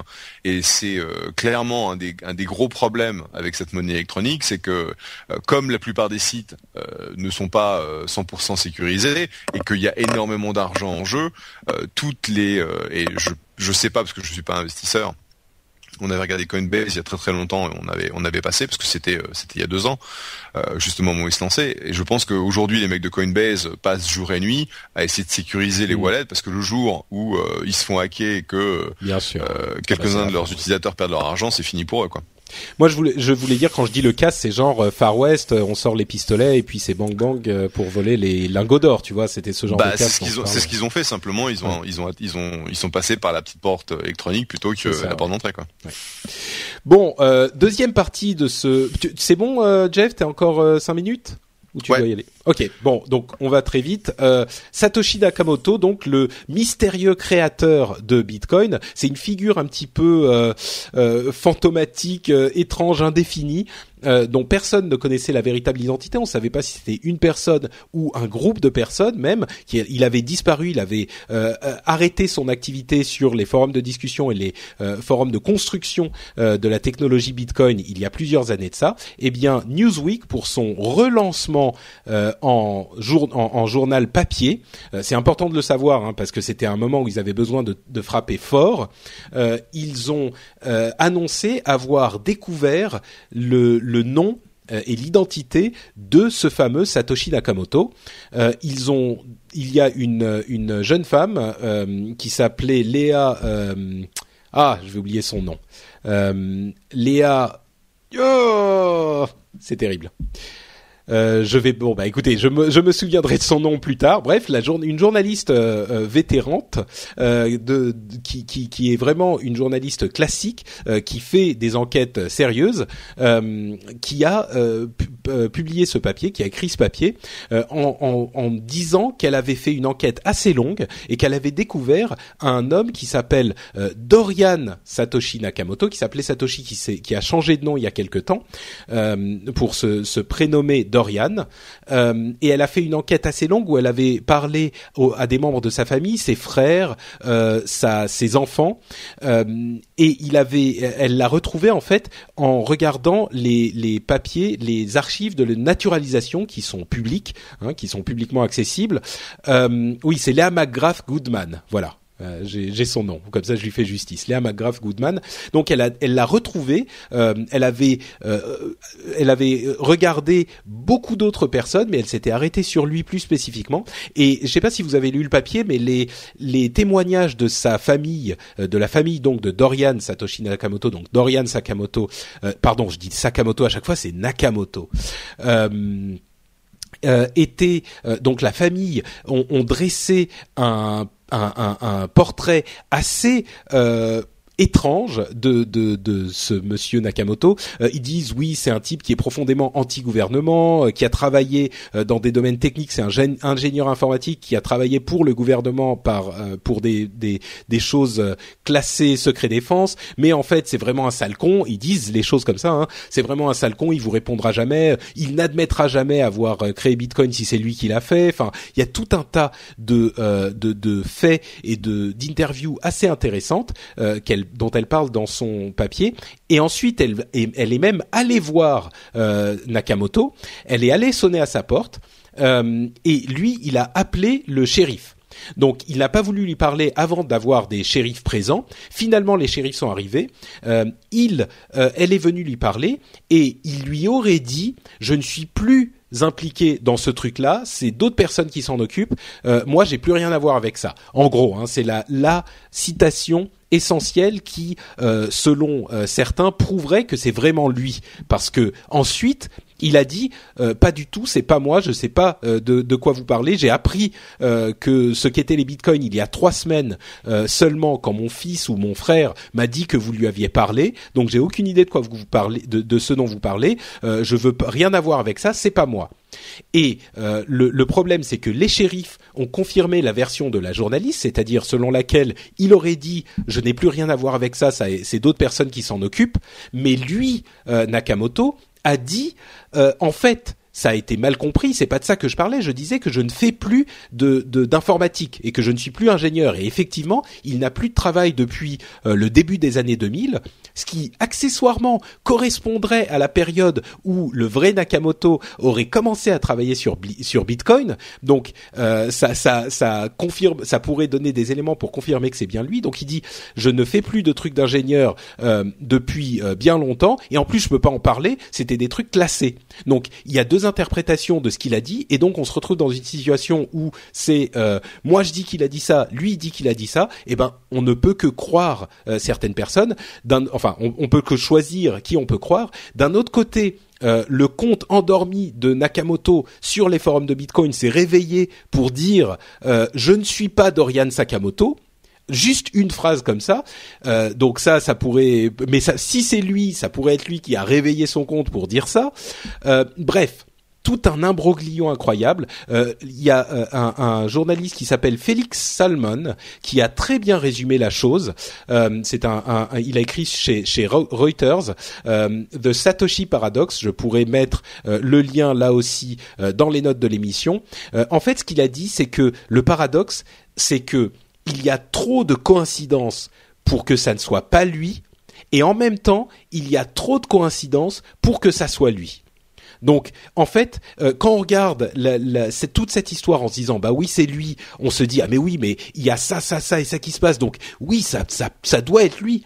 Et en même temps, si on se dit c'est pas lui, on regarde euh, la même histoire et on se dit bah il y a ça, ça, ça et ça, donc oui, ça peut pas être lui. Et notamment une des choses très importantes sur laquelle appuient énormément de gens euh, aujourd'hui, euh, c'est le fait que son la manière dont il écrit et la manière dont il code, ce Dorian Nakamoto, est assez n'est pas aussi propre et net que le code de Bitcoin. Donc les experts geeks disent ça peut pas être lui parce que c'est comme euh, essayer de d'analyser le style de quelqu'un quand il écrit, quand il y a, euh, je sais pas, qu'on essaye de savoir si quelqu'un a copié quelqu'un d'autre ou si quelqu'un a, a, a, vraiment écrit euh, un livre. Ben on peut le voir aussi dans le code. Et là, tout le monde est d'accord, tout le monde dit c'est pas du tout la même personne qui a écrit le code.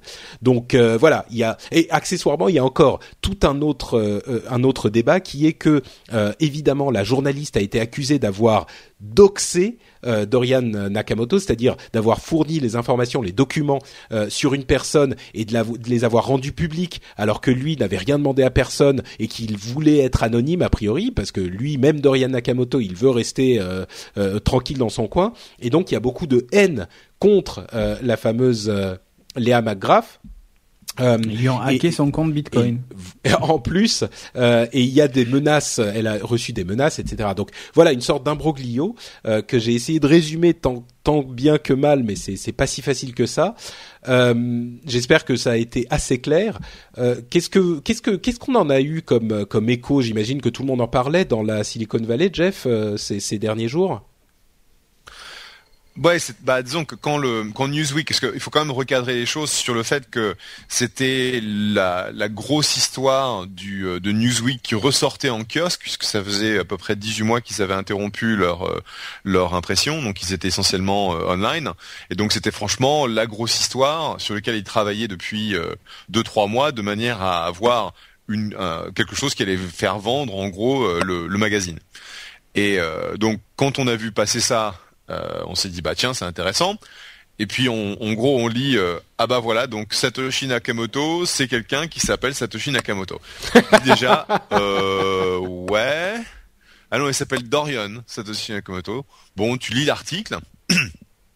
Et effectivement, la nana, qui est, quand même une journaliste réputée, elle a fait un certain travail euh, d'élimination. Bon, il y a eu beaucoup de discussions depuis, parce qu'il y a des gens qui, euh, l'ont accusé en fait d'avoir fabriqué cette histoire. Clairement, ce qui est pas compréhensible, c'est les positions de la famille, surtout son frangin, Arthur. Et il y a une, il y a juste, il y a même pas une demi-heure, euh, un article sur TechCrunch euh, qui dit que Arthur Sakamoto, Nakamoto, n'a pas, n'a pas vraiment voulu dire ce qu'il voulait dire et qu'il regrettait et que c'est pas vraiment ce qui, il savait pas si c'était son frère qui était le, l'inventeur de Bitcoin, donc il est en train de rétro-pédaler. Hmm. Et puis il y a cette espèce de de statement que lui a fait qui était complètement bizarre, qui était en gros euh, je ne m'en occupe plus, il y a d'autres personnes qui sont en charge. Mais si tu prends ça dans son analyse à lui qui est je ne fais plus d'informatique, euh, je suis je suis en dehors de ça euh, puisque lui dit qu'il n'avait il avait jamais entendu parler de Bitcoin jusqu'il y a trois semaines. Effectivement, tu te tu t'aperçois qu'il y a des incompréhensions qui sont vraiment bizarres, mais de l'autre côté, euh, si c'est un mec qui est un peu en dehors euh, bah, du, phénomène Bitcoin, euh, puis bon, il a, il est plus, tout jeune, etc. Tu peux te dire que c'est pas, c'est pas complètement invraisemblable que ce soit juste une incompréhension qui a été montée en épingle. Et donc, ma position après avoir lu un peu à droite et à gauche en gros, la thèse et l'antithèse, je pense pas que ce soit lui. D'accord. Oui, c'est vrai qu'on a d'ailleurs euh, là encore un très bon papier de Félix Salmon qui, qui explique avoir parlé avec euh, Léa McGrath où elle lui dit moi je suis journaliste, c'est vraiment la, la, confrontation entre deux mondes, le monde du euh, du du pardon on t'entend vachement respirer Jeff. Pardon. Euh, c'est vraiment la confrontation entre deux mondes. Elle, c'est une journaliste classique qui a fait son travail d'investigation et qui dit, euh, enfin quand même, le, le Newsweek, c'est pas n'importe quoi. Moi, je suis une journaliste réputée.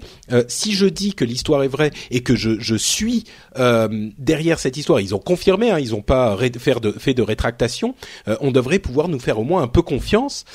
et en même temps, ce qu'elle dit, c'est que en lisant l'histoire elle-même, euh, si parce qu'elle a encore des informations qu'elle ne veut pas livrer parce qu'il y a quand même euh, des choses qu'elle doit garder euh, pour les, les, le, le, le, les, le numéro 2 pour le numéro 2. Non, mais c'est même pas ça. C'est que il y a certaines informations qu'elle va pas, elle va pas tout révéler parce que c'est pas à elle de tout révéler ou, enfin bref.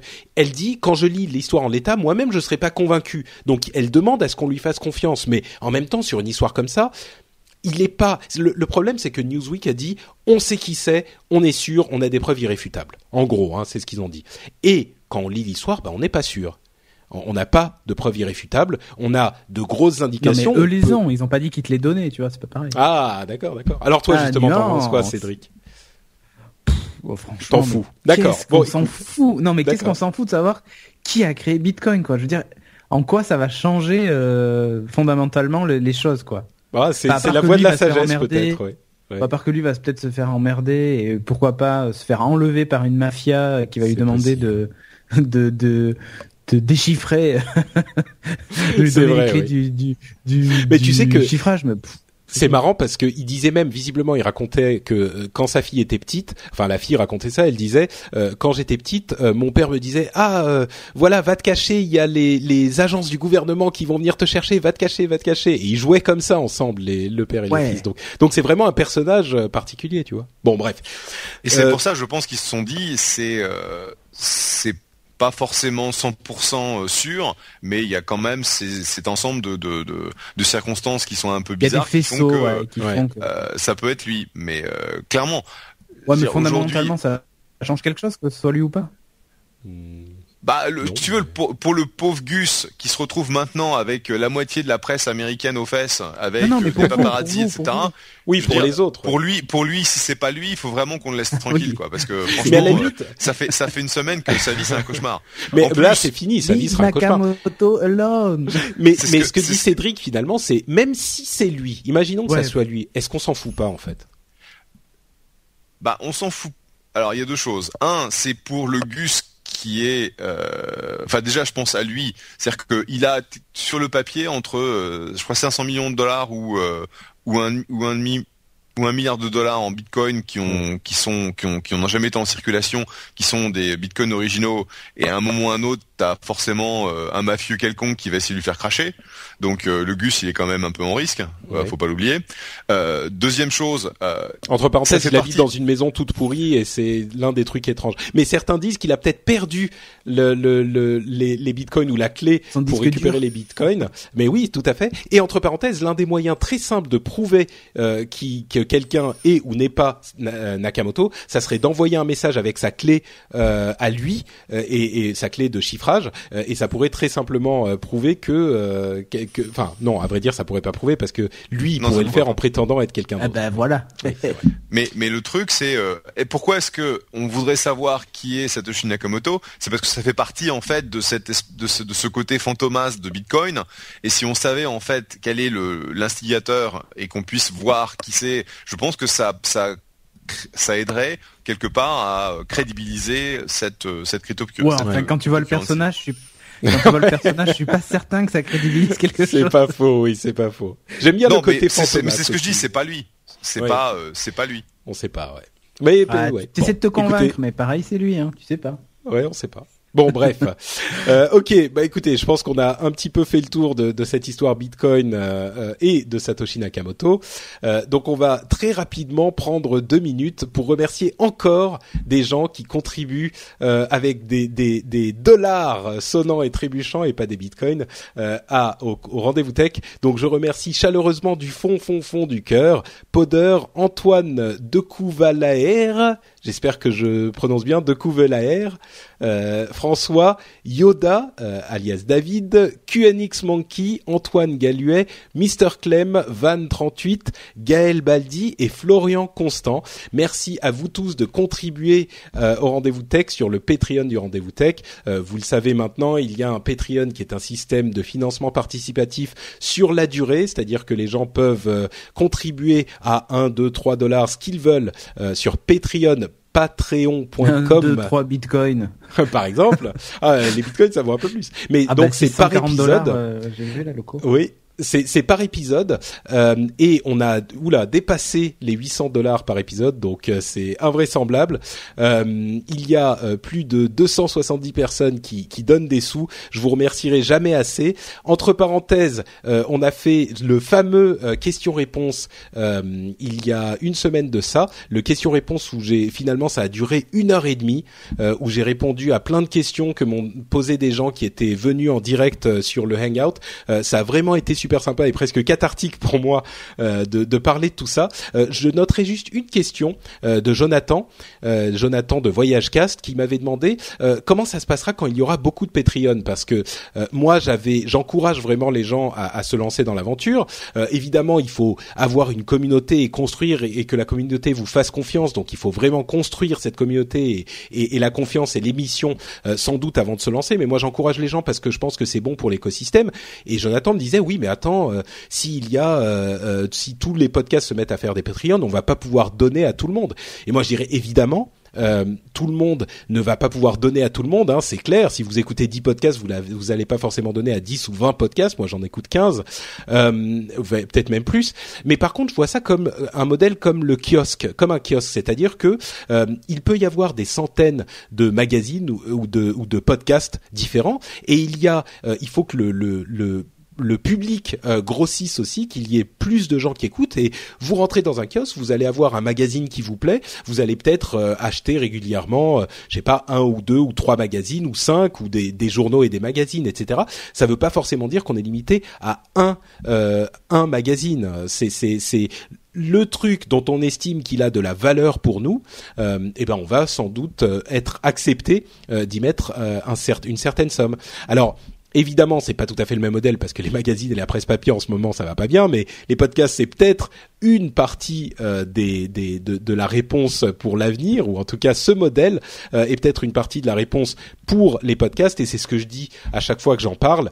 Euh, il y a, si vous estimez que l'émission vous apporte quelque chose, si on vous a amené euh, bah, le fait de passer un bon moment, comme j'en parlais au début de l'émission, si on vous a permis de comprendre euh, des sujets qui vous intéressent, euh, si on vous a permis de décortiquer des sujets dont il vous aurait fallu euh, lire des dizaines d'articles euh, pour les comprendre, eh ben considérez peut-être euh, euh, donner euh, un, petit peu. Hein, euh, il, il suffit de pas grand chose. Euh, allez sur la page Patreon qui est liée dans les liens de l'émission. hein, c'est Patreon P A T R O N slash euh, rdvtech, euh, patreon.com slash rdvtech. Regardez la, vidéo, voyez ce que vous en pensez. Euh, l'émission reste gratuite, l'émission sera là de toute façon.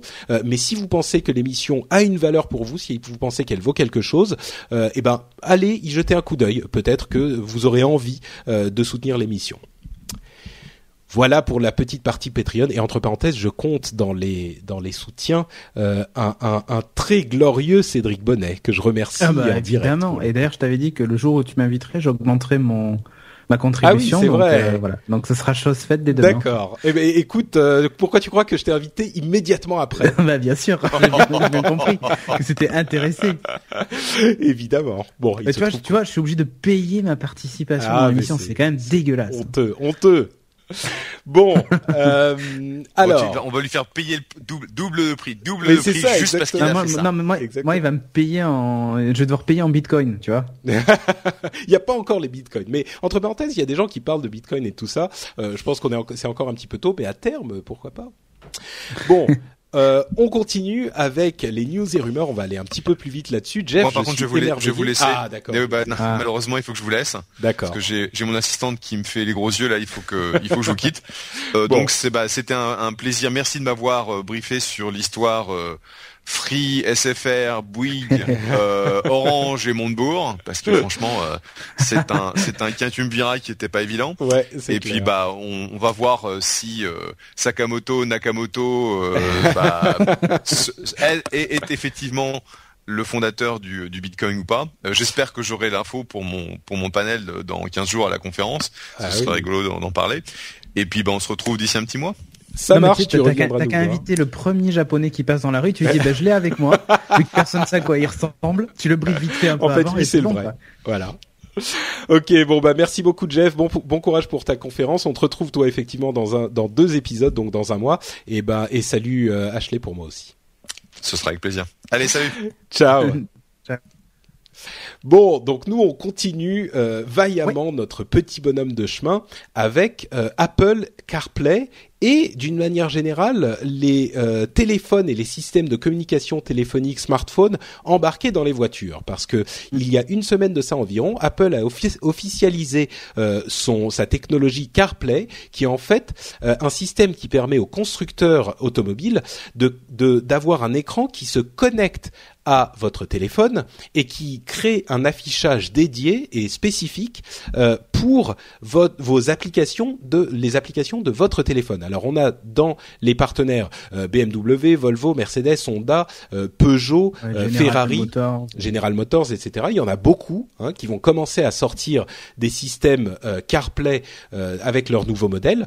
Euh, il y a, il faut peut-être voir un tout petit peu ce qui se passait avant et, et la manière dont les choses ont évolué pour les euh, les voitures, les systèmes embarqués de ce type-là, parce que euh, avant, donc jusqu'à il y a quelques temps, en fait, chaque constructeur avait un petit peu son système.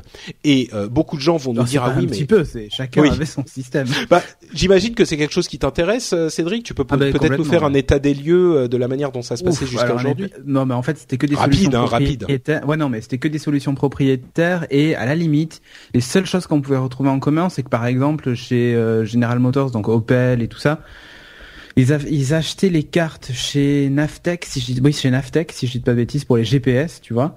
Euh, D'autres les achetaient euh, chez euh, Garmin. Enfin voilà, si tu veux, c'était vraiment chez c'est Renault, je crois, qui utilisait les, les cartes Garmin. En fait, les seules différences, c'était au niveau de la cartographie et encore, c'était le seul endroit où aussi tu avais des, des points communs. Sinon, tout le reste, c'était que du propriétaire et donc finalement. pff, tu te retrouvais avec des, des, des possibilités de connexion USB, alors uniquement iPhone, iPod, pour piloter l'iPhone et enfin la partie iPod de l'iPhone ou, ou, euh, les iPods tout simplement. Ouais, donc tu en fait, ça on, tu on- veux dire que les, systèmes, et- euh, les systèmes autoradio ne servent, enfin, les systèmes embarqués ne servaient qu'à contrôler l'iPod. à rien. et ouais, à rien, voilà, c'est ça. À la Mais musique pourtant- et, et c'est tout quoi. Pourtant, il y avait des systèmes assez assez bien foutus comme le Sync euh, de Ford, hein, dont on a entendu parler Oui. dans le monde des podcasts. Mais c'est vrai que ce que disaient les développeurs d'applications, c'est que c'était infernal parce qu'ils devaient développer des Voilà. applications. Enfin, des, des API, des, leurs applications devaient être développées avec euh, un outil intégré par système Ouais, mais il y a- en embarqué. gros, il y avait Donc, un OS par par marque et même des fois il y avait plusieurs plusieurs euh, plusieurs systèmes par euh, par marque en fait hein, en fonction des gammes de, de de voitures. Donc là, en fait, ce qui est en train de se passer, c'était infernal. Donc, ce qui est en train de se passer, en fait, c'est une consolidation euh, du, du du système, de ces systèmes-là. Et il y a un article, là encore, qui résume très très bien tout ça, que je mettrai aussi dans les notes de l'émission, qui est un article sur CNET de Tim Stevens, qui résume la- le combat entre CarPlay, euh, OAA et MirrorLink. Alors, CarPlay, c'est le système d'Apple. Euh, OAA, c'est le Open Automotive Alliance de Google, euh, qui est en fait la même chose pour Android, qu'ils ont annoncé il y a quelque temps. Et MirrorLink, qui est une sorte d'alternative plus ou moins ouverte, qui, qui, qui sont... Bon, en gros, tous ces systèmes font un petit peu la même chose, avec différents degrés d'ouverture euh, ou pas d'ouverture. Euh, mais au moins, on se retrouve avec un système où il y a trois concurrents au lieu de euh, 10 ou 15. Et qu'est-ce que ça Et- fait concrètement? Euh, Bah- Ça veut dire que... Bah vas-y, explique ce que Non, non, sont mais, les non, mais d'ailleurs Mi- MirrorLink, euh, il est, il, si vous avez des, des, il y a certaines applications iOS qui sont compatibles MirrorLink et donc quand vous branchez votre téléphone à votre autoradio en USB, bah, vous vous retrouvez avec une interface euh, adaptée à la voiture de votre application qui est lancée sur le téléphone. Euh, C'est le cas typique d'une appli GPS que vous avez sur votre téléphone. Eh ben, votre voiture n'embarque pas de GPS. Elle utilise le GPS du téléphone, mais elle vous l'affiche sur l'écran de la de la voiture avec une interface euh, une interface adaptée à l'utilisation voiture, donc avec des gros boutons et ce genre de trucs. Euh, voilà. Et Le donc, c'est la même gros, euh, Ouais. C'est c'est la Euh, même pardon chose pour les différentes applications. Donc pour l'iPod, bah, vous allez contrôler. Si, si, tu lançais Spotify, tu avais une interface Spotify-like euh, en MirrorLink euh, sur ton sur ça. ton autoradio quoi. Voilà. Et donc ça marche de la même manière. par le par le constructeur. hein. C'est ça. Mais là, ça marche de la même manière pour iOS et Android, hein, avec euh, CarPlay pour iOS, etc. Et donc, Mhm. vous avez euh, l'interface qui est adaptée. Par exemple, une télé, une euh, une euh, euh, voiture avec un écran tactile, bah, vous allez pouvoir toucher avec des boutons plus gros, euh, des, des contrôles ça. un petit peu plus simples. Euh, Il y avait le, la démonstration de Mercedes. En fait, tout est tout était contrôlé avec une sorte de molette, euh, oui, une molette, qui ouais, était dans euh, ma voiture. voilà, qui est bon. euh, On peut se dire la molette c'est super euh, low euh, technology, mais en fait c'est c'est plus facile à contrôler quand on a les mains sur le volant. Euh, et ouais, voilà. exactement. Euh, et donc euh, c'est surtout quand, quand t'as uniformisation, une grande voiture et que t'as l'écran qui est un peu loin, Ouais. c'est pas très pratique d'aller appuyer dessus quoi. Exactement. Donc voilà, en gros, euh, c'était simple. On va pas en faire des tonnes, hein, c'est pas non plus la peine, je pense. Mais c'est pour résumer, pour dire que les systèmes sont en train de se s'uniformiser. Le seul problème, c'est que euh, si vous avez une BMW par exemple avec CarPlay, et ben si vous branchez votre euh, Android dessus, a priori, Ah, euh, ça non, rend ça pas grand chose, pas. quoi. Non, Donc- il va même rien se passer du tout. quoi. Mais bon, c'est toujours mieux que d'avoir 10 systèmes différents, on va dire. Exactement. Une conclusion sur ce non, mais à défaut de rendre les voitures smart, on, on utilise les smartphones justement pour les rendre un peu intelligentes. C'est pourquoi pas en fait. Hein. Moi, je, je trouve que c'est plutôt. Bah, ils ont essayé pendant pendant des, des années là. Ils ont essayé de rendre les voitures smart, mais ça, ça ils ont pas réussi. C'est pas une, leur expertise quoi. C'est voilà exactement. C'est pas leur c'est pas leur domaine d'expertise, mais le problème qu'il y a, c'est qu'avec tout ça, les, je le sais bien parce que je connais des gens chez les constructeurs automobiles, ils ont un peu peur d'une chose, c'est de devenir un peu comme les FAI euh, mm. et comme euh, comme ouais, comme les FAI, c'est-à-dire que finalement d'être plus que des fournisseurs de boîtes, donc la boîte avec quatre roues quoi, euh, alors que les FAI sont des fournisseurs de tuyaux, mais finalement dedans qui fait l'argent c'est Apple, Google, Amazon, c'est toujours pareil. Mm. Euh, et euh, le problème qu'il y a pour eux, c'est que bah, ils ont peur qu'un jour la voiture ne soit plus que qu'un accessoire de téléphone. Qu'un accessoire, voilà, c'est ça en fait. Je pense qu'on n'y est pas encore, hein, mais on n'y est pas encore, mais écoute quand tu vois les, des petites voitures comme l'Opel Adam qui est dans les 10, euh, 000 ou 11 000 euros avec CarPlay, bon, ça te fait un accessoire à 10 000 ou 12 000 euros, mais tu vois, ça, si tu veux, tu peux, tu peux te dire, tiens. Euh... Bon, disons que sur 10 000 ou 12 000 euros, il faut, on a encore un peu de, de quoi faire de la marge, et puis. Euh... Bien sûr. Bon, à mon avis, mais, mais, je comprends, je comprends la, oui, je comprends effectivement. Ils ont un peu peur de ça que la, la, que la partie logicielle leur échappe. C'est vrai, c'est vrai, ouais. Et puis on n'a pas parlé de la question. ils vont pas se euh, différencier du coup en termes d'interface entre les constructeurs. Tu vois, c'est un peu comme les constructeurs de. Windows Phone.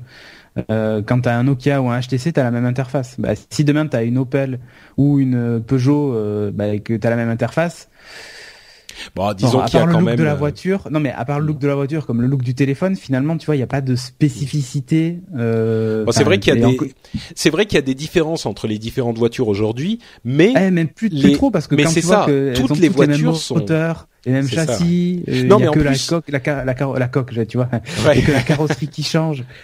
Mais en plus de ça, euh, pour les gens qui sont un petit peu âgés comme moi, on se souvient d'une époque où les voitures démarraient pas l'hiver. Euh, il y avait des eh voitures qui, tu vois. Aujourd'hui, d'ailleurs, c'est ce que dit Tim Lee dans, euh, pardon, Tim Stevens dans son article. il fut une époque où les voitures, il y en avait des vraiment pourries et des vraiment bien et des comme ci, des comme ça. Aujourd'hui, elles sont toutes plus ou moins bien en fait. Donc c'est vrai mhm. qu'il y a une certaine, bah c'est bien, hein, c'est mais bon. Euh, bon, continuons à parler un tout petit peu d'iPhone. Il semblerait que l'iPhone 5S continue à enregistrer les mouvements même quand il est éteint. Alors, Fantastique. Mais là, on se dit, mais rien à foutre, machin. Sauf que ça ah peut bah. être intéressant pour une, une montre.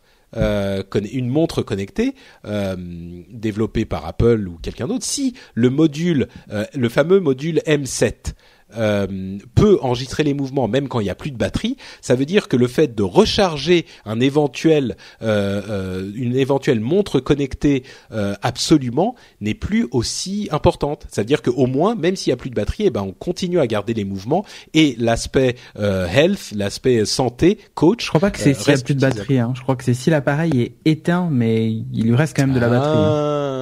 Ah, d'accord. Il me semble que le module est... quand même alimenté électriquement. Ah, même quand il est éteint, d'accord. Bon bah eh, tu, tu, me tu, me déçois là tout à coup. Ouais, ouais je suis désolé. bon, bah du coup on s'en fout effectivement. Euh, par contre, tu peux parler d'iOS 7.1 quand même, parce ah, que bah, c'est en relation avec la news précédente, puisque iOS 7.1 apporte CarPlay. Donc euh, effectivement, qui vient de qui vient d'être rendu qui vient de sortir, et surtout si vous avez un iPhone 4 euh, ou même un iPad mini euh, ou un iPad 2, en iOS 7, c'est euh, juste le jour et la nuit. Euh, c'est carrément plus fluide ça, ça fait revivre les iPhone 4 qui étaient vraiment à la peine depuis euh, depuis iOS 7. Donc il y a euh, vraiment beaucoup, beaucoup là, de gens qui s'en plaignaient hein, de iOS 7 sur iPhone 4. Ouais, et en plus ça corrige les problèmes de reboot intempestif de l'iPhone 5S, de l'iPad mini Retina et de l'iPad Air. Ah bah écoute, il, y avait, il y avait des reboots là depuis janvier, Apple promettait la mise à jour, et bah c'est réglé avec euh, la 7.1. Donc le black screen of death. Ah c'était redémarrage hein, carrément, c'était reboot. C'est ça. Ok, donc super, la 7.1, il faut mangez-en, c'est bon, mangez-en. Euh, Google euh, s'apprête à lancer le euh, SDK, le kit de développement pour ses objets enfin les wearables, je sais même pas comment on peut, il n'y a pas de terme en français. Ouais, je hein. sais, ouais, le portable, le oui, qu'on peut porter sur soi, pour les objets connectés euh, qu'on porte sur soi, euh, et ça arrive d'ici deux semaines. Donc euh, ça arrive bientôt, bientôt. Donc c'est le SDK Android pour ces objets spécifiquement. C'est ils ont bien précisé que c'était pas que pour les montres. la Fnac se lance dans le streaming musical. Pourquoi pas hein Non, t'as pas l'air. Alors là, je j'ai connu un des dirigeants de la Fnac donc je dirais pas de nom. Euh, Enfin, quelqu'un qui a qui est resté à la Fnac pas longtemps, hein, mais qui est arrivé avec euh, un projet. C'était en 2000, c'est à 4 ou 5 ans. À Ouais. l'époque, Spotify venait à peine de se lancer et tout ça. Et euh, pour en avoir discuté avec lui, je lui ai dit écoutez, si vous voulez sauver la Fnac, vous lancez une offre. Vous lancez une offre toute illimitée de musique à 9,90€ comme Spotify. Vous lancez une offre toute illimitée de films à 9,90€ et vous lancez une offre toute illimitée de livres ou de bandes dessinées à 9,90€. Et là, la Fnac est sauvée. Ouais. Je dis voilà, si vous voulez sauver financièrement, hein, je parle pas des boutiques, hein, mais au moins financièrement la Fnac, vous faites ça et là vous la sauvez. Ben en fait, il s'est battu pendant un an pour le faire et ça n'a pas fonctionné. Je vois que quatre ans plus tard, il se décide finalement à le faire pour la musique, mais en fait c'est trop tard. hein, le, le train est déjà passé. Ouais. Même s'ils ont une offre euh, à, à 2 euros par mois Ouais, pour 200 non, c'est titres. ridicule. Bon, ok, d'accord. Stop. Ok. Euh, copie privée, une autre chose ridicule. Le cloud bientôt soumis à la redevance Puis pour la attends, copie juste entre nous, la Fnac, la dimension, elle est juste pas mondiale, quoi, tu vois. Enfin, Ah oui, c'est sûr. Ça c'est. Voilà. Mais bon, Donc, ça veut stop. pas dire qu'on peut pas se battre euh, en France. Hein. Oui, bien des sûr. trucs, euh, bon. Tu Copie privée. marinière et tu Le- euh, le cloud bientôt soumis à la redevance. Il y a le rapport Castex. J'aime bien le nom euh, rapport Castex. Ouais, euh, qui qui a qui qui parle de ce genre de choses. Bon, Là, le je vais cloud être soumis à la moi, vraiment. Bah, c'est un Parce que peu. j'avais pris Bitcasa à l'époque où pour 79 euros par an, tu étais illimité. D'accord. Donc quand je regarde mon espace mis. disponible, j'ai 562 téraoctets disponibles dans le cloud. Je me demande combien je vais payer de redevances. Bon courage, Peut-être que d'ailleurs, ça va me coûter. Ça- Ouais, ça va être une espèce d'ISF. C'est ça. de L'ISF de la de la redevance. copie privée. Ça. Oui, non, bon, c'est pas encore passé, hein, mais c'est une, une Ah, question bah, qui se pose. Moi, je, je me dis, enfin, franchement, il y a un moment, ça devient un peu la copie privée. Pourquoi pas dans le principe, euh, si c'est appliqué de manière euh, claire et cohérente et tout ça, mais enfin là, ça devient n'importe quoi. Non mais stop. Voilà. Taxons on paye, on ça la et ça 50 et ça francs, en et plus. ça. euh, Ben c'est ça, oui. Euh, surtout que, bon, bref. Oh, il faudrait faire un épisode complet sur la taxe sur la copie privée. Canal Plus se laisse, tenter par Studio Bagel, euh, qui est juste pour dire que de plus en plus de grands réseaux euh, commencent à investir sérieusement sur les chaînes euh, YouTube. Voilà. Ouais, ils avaient déjà, ils avaient déjà des. Euh, Canal+, certains euh, Bagel qui étaient, non, certains de Studio Bagel qui étaient chez Canal et Studio Oui. Bagel produisait aussi pour Canal+. Donc C'est bon, vrai. voilà. Ils étaient déjà à coquiner, quoi. Et si et la news qui est tombée juste avant le, le début de l'enregistrement, Canal+ veut se payer aussi Dailymotion et apparemment se paierait Dailymotion. Ah, ah bah intéressant. Et ouais. Oui, j'ai pas vu cette news. Et Arnaud Montebourg est content cette fois parce que bah du coup ça resterait français. Mhm. Euh, donc euh, goodbye Yahoo. Hein. Ouais, mais Et, euh, on parlait de Microsoft à un moment. Ouais, alors ils vont prendre des participations dedans, mais ça restera complètement marginal en fait. Donc, Ah, euh, d'accord. donc voilà. Ok. Bah, espérons Canal Plus, qui est une boîte d'envergure internationale, hein, euh, tout Ouais. de même. Donc, euh, ça peut effectivement peut-être donner Euh, bon, à Dailymotion. Dailymotion. Euh, ouais, je sais pas. Ouais. Je sais vraiment pas quoi en penser quoi. C'est bien. Bah, ils ont des là, possibilités. mais- hein. Techniquement, ils commencent à être euh, au niveau, mais c'est dur que c'est sûr que c'est très difficile de se battre contre Yahoo. Hein, donc euh, bon. Euh, Contre Getty. YouTube, tu voulais dire. Oui, bah bien sûr, pardon. Contre Yahoo, je pense que sur ce domaine, ils les ont. Hein, oui, oui, dans certain. Non, mais c'est Y, tu vois, le Y, ça me ça me perturbe. Getty Images autorise l'utilisation de ces photos gratuitement.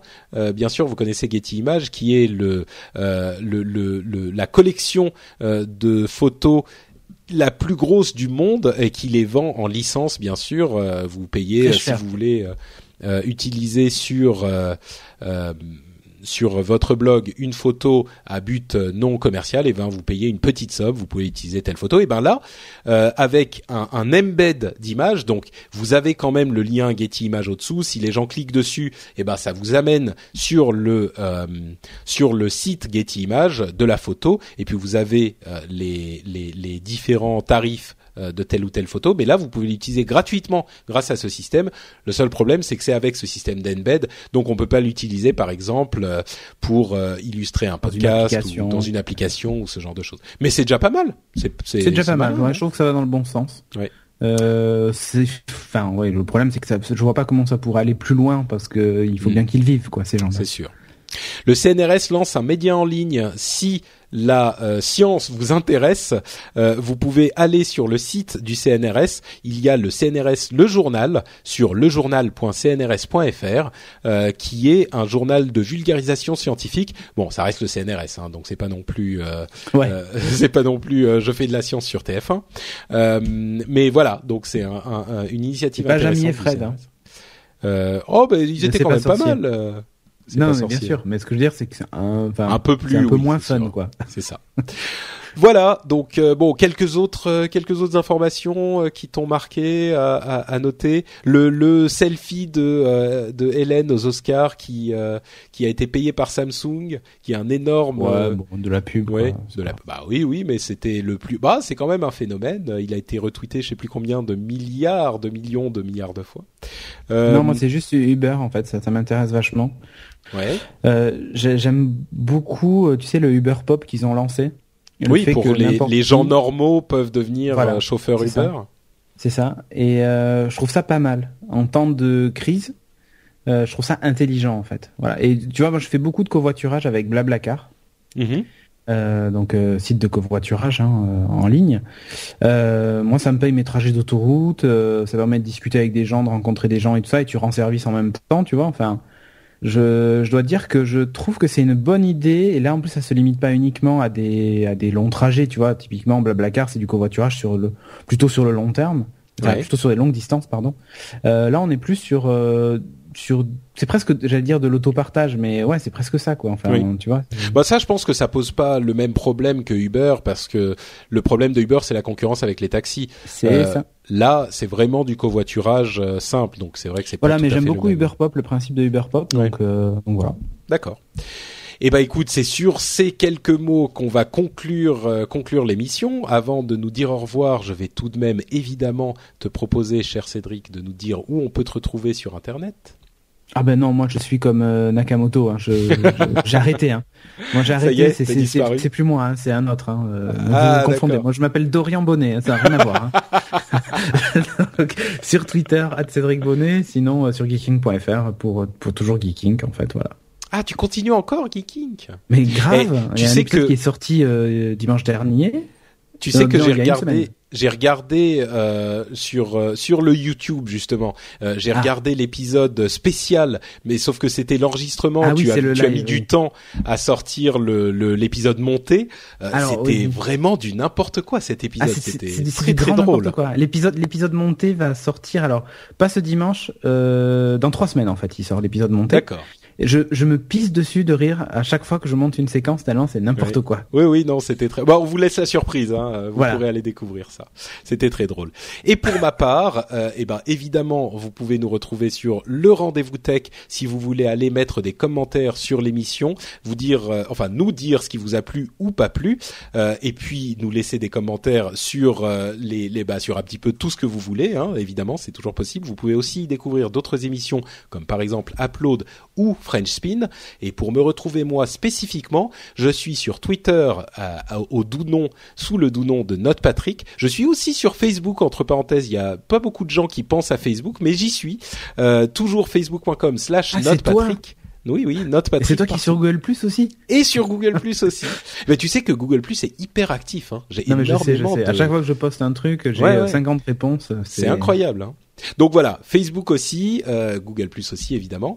Euh, et euh, comme on le disait en, en coupure d'émission au milieu, si vous pensez que l'émission euh, vaut quelque chose, non non non, c'est pas comme ça qu'il faut que tu marketes le ah. truc. C'est dire si vous n'êtes pas d'accord avec ce qu'on a dit, avant de poster un commentaire, il faut obligatoirement souscrire au Patreon à au moins un dollar pour ah, poster des avis négatifs. C'est comme, ça, que, ça, marche. Ah ok d'accord. Bon bah patreon.com. Si vous êtes d'accord, c'est au moins 3 dollars pour dire oh, vous Ah ouais, ouh là là, d'accord. ah mais j'ai pas les bonnes techniques en fait. Bon, euh, si si vous pensez que l'émission vaut quelque chose, eh ben allez y jeter un coup d'œil. Euh, ça fait pas de mal et ça mange pas de pain et nous ça nous fait plaisir. On vous donne dans tous les cas quoi qu'il arrive, Patreon pas Patreon, Bitcoin pas Bitcoin, Nakamoto pas Nakamoto, on vous donne rendez-vous dans 15 jours pour un nouvel épisode du rendez-vous tech et d'ici là, on vous fait tout plein d'énormes bises et on espère que vous avez passé un très bon moment plein de sourires avec nous. Ciao à tous, à très vite. Ciao.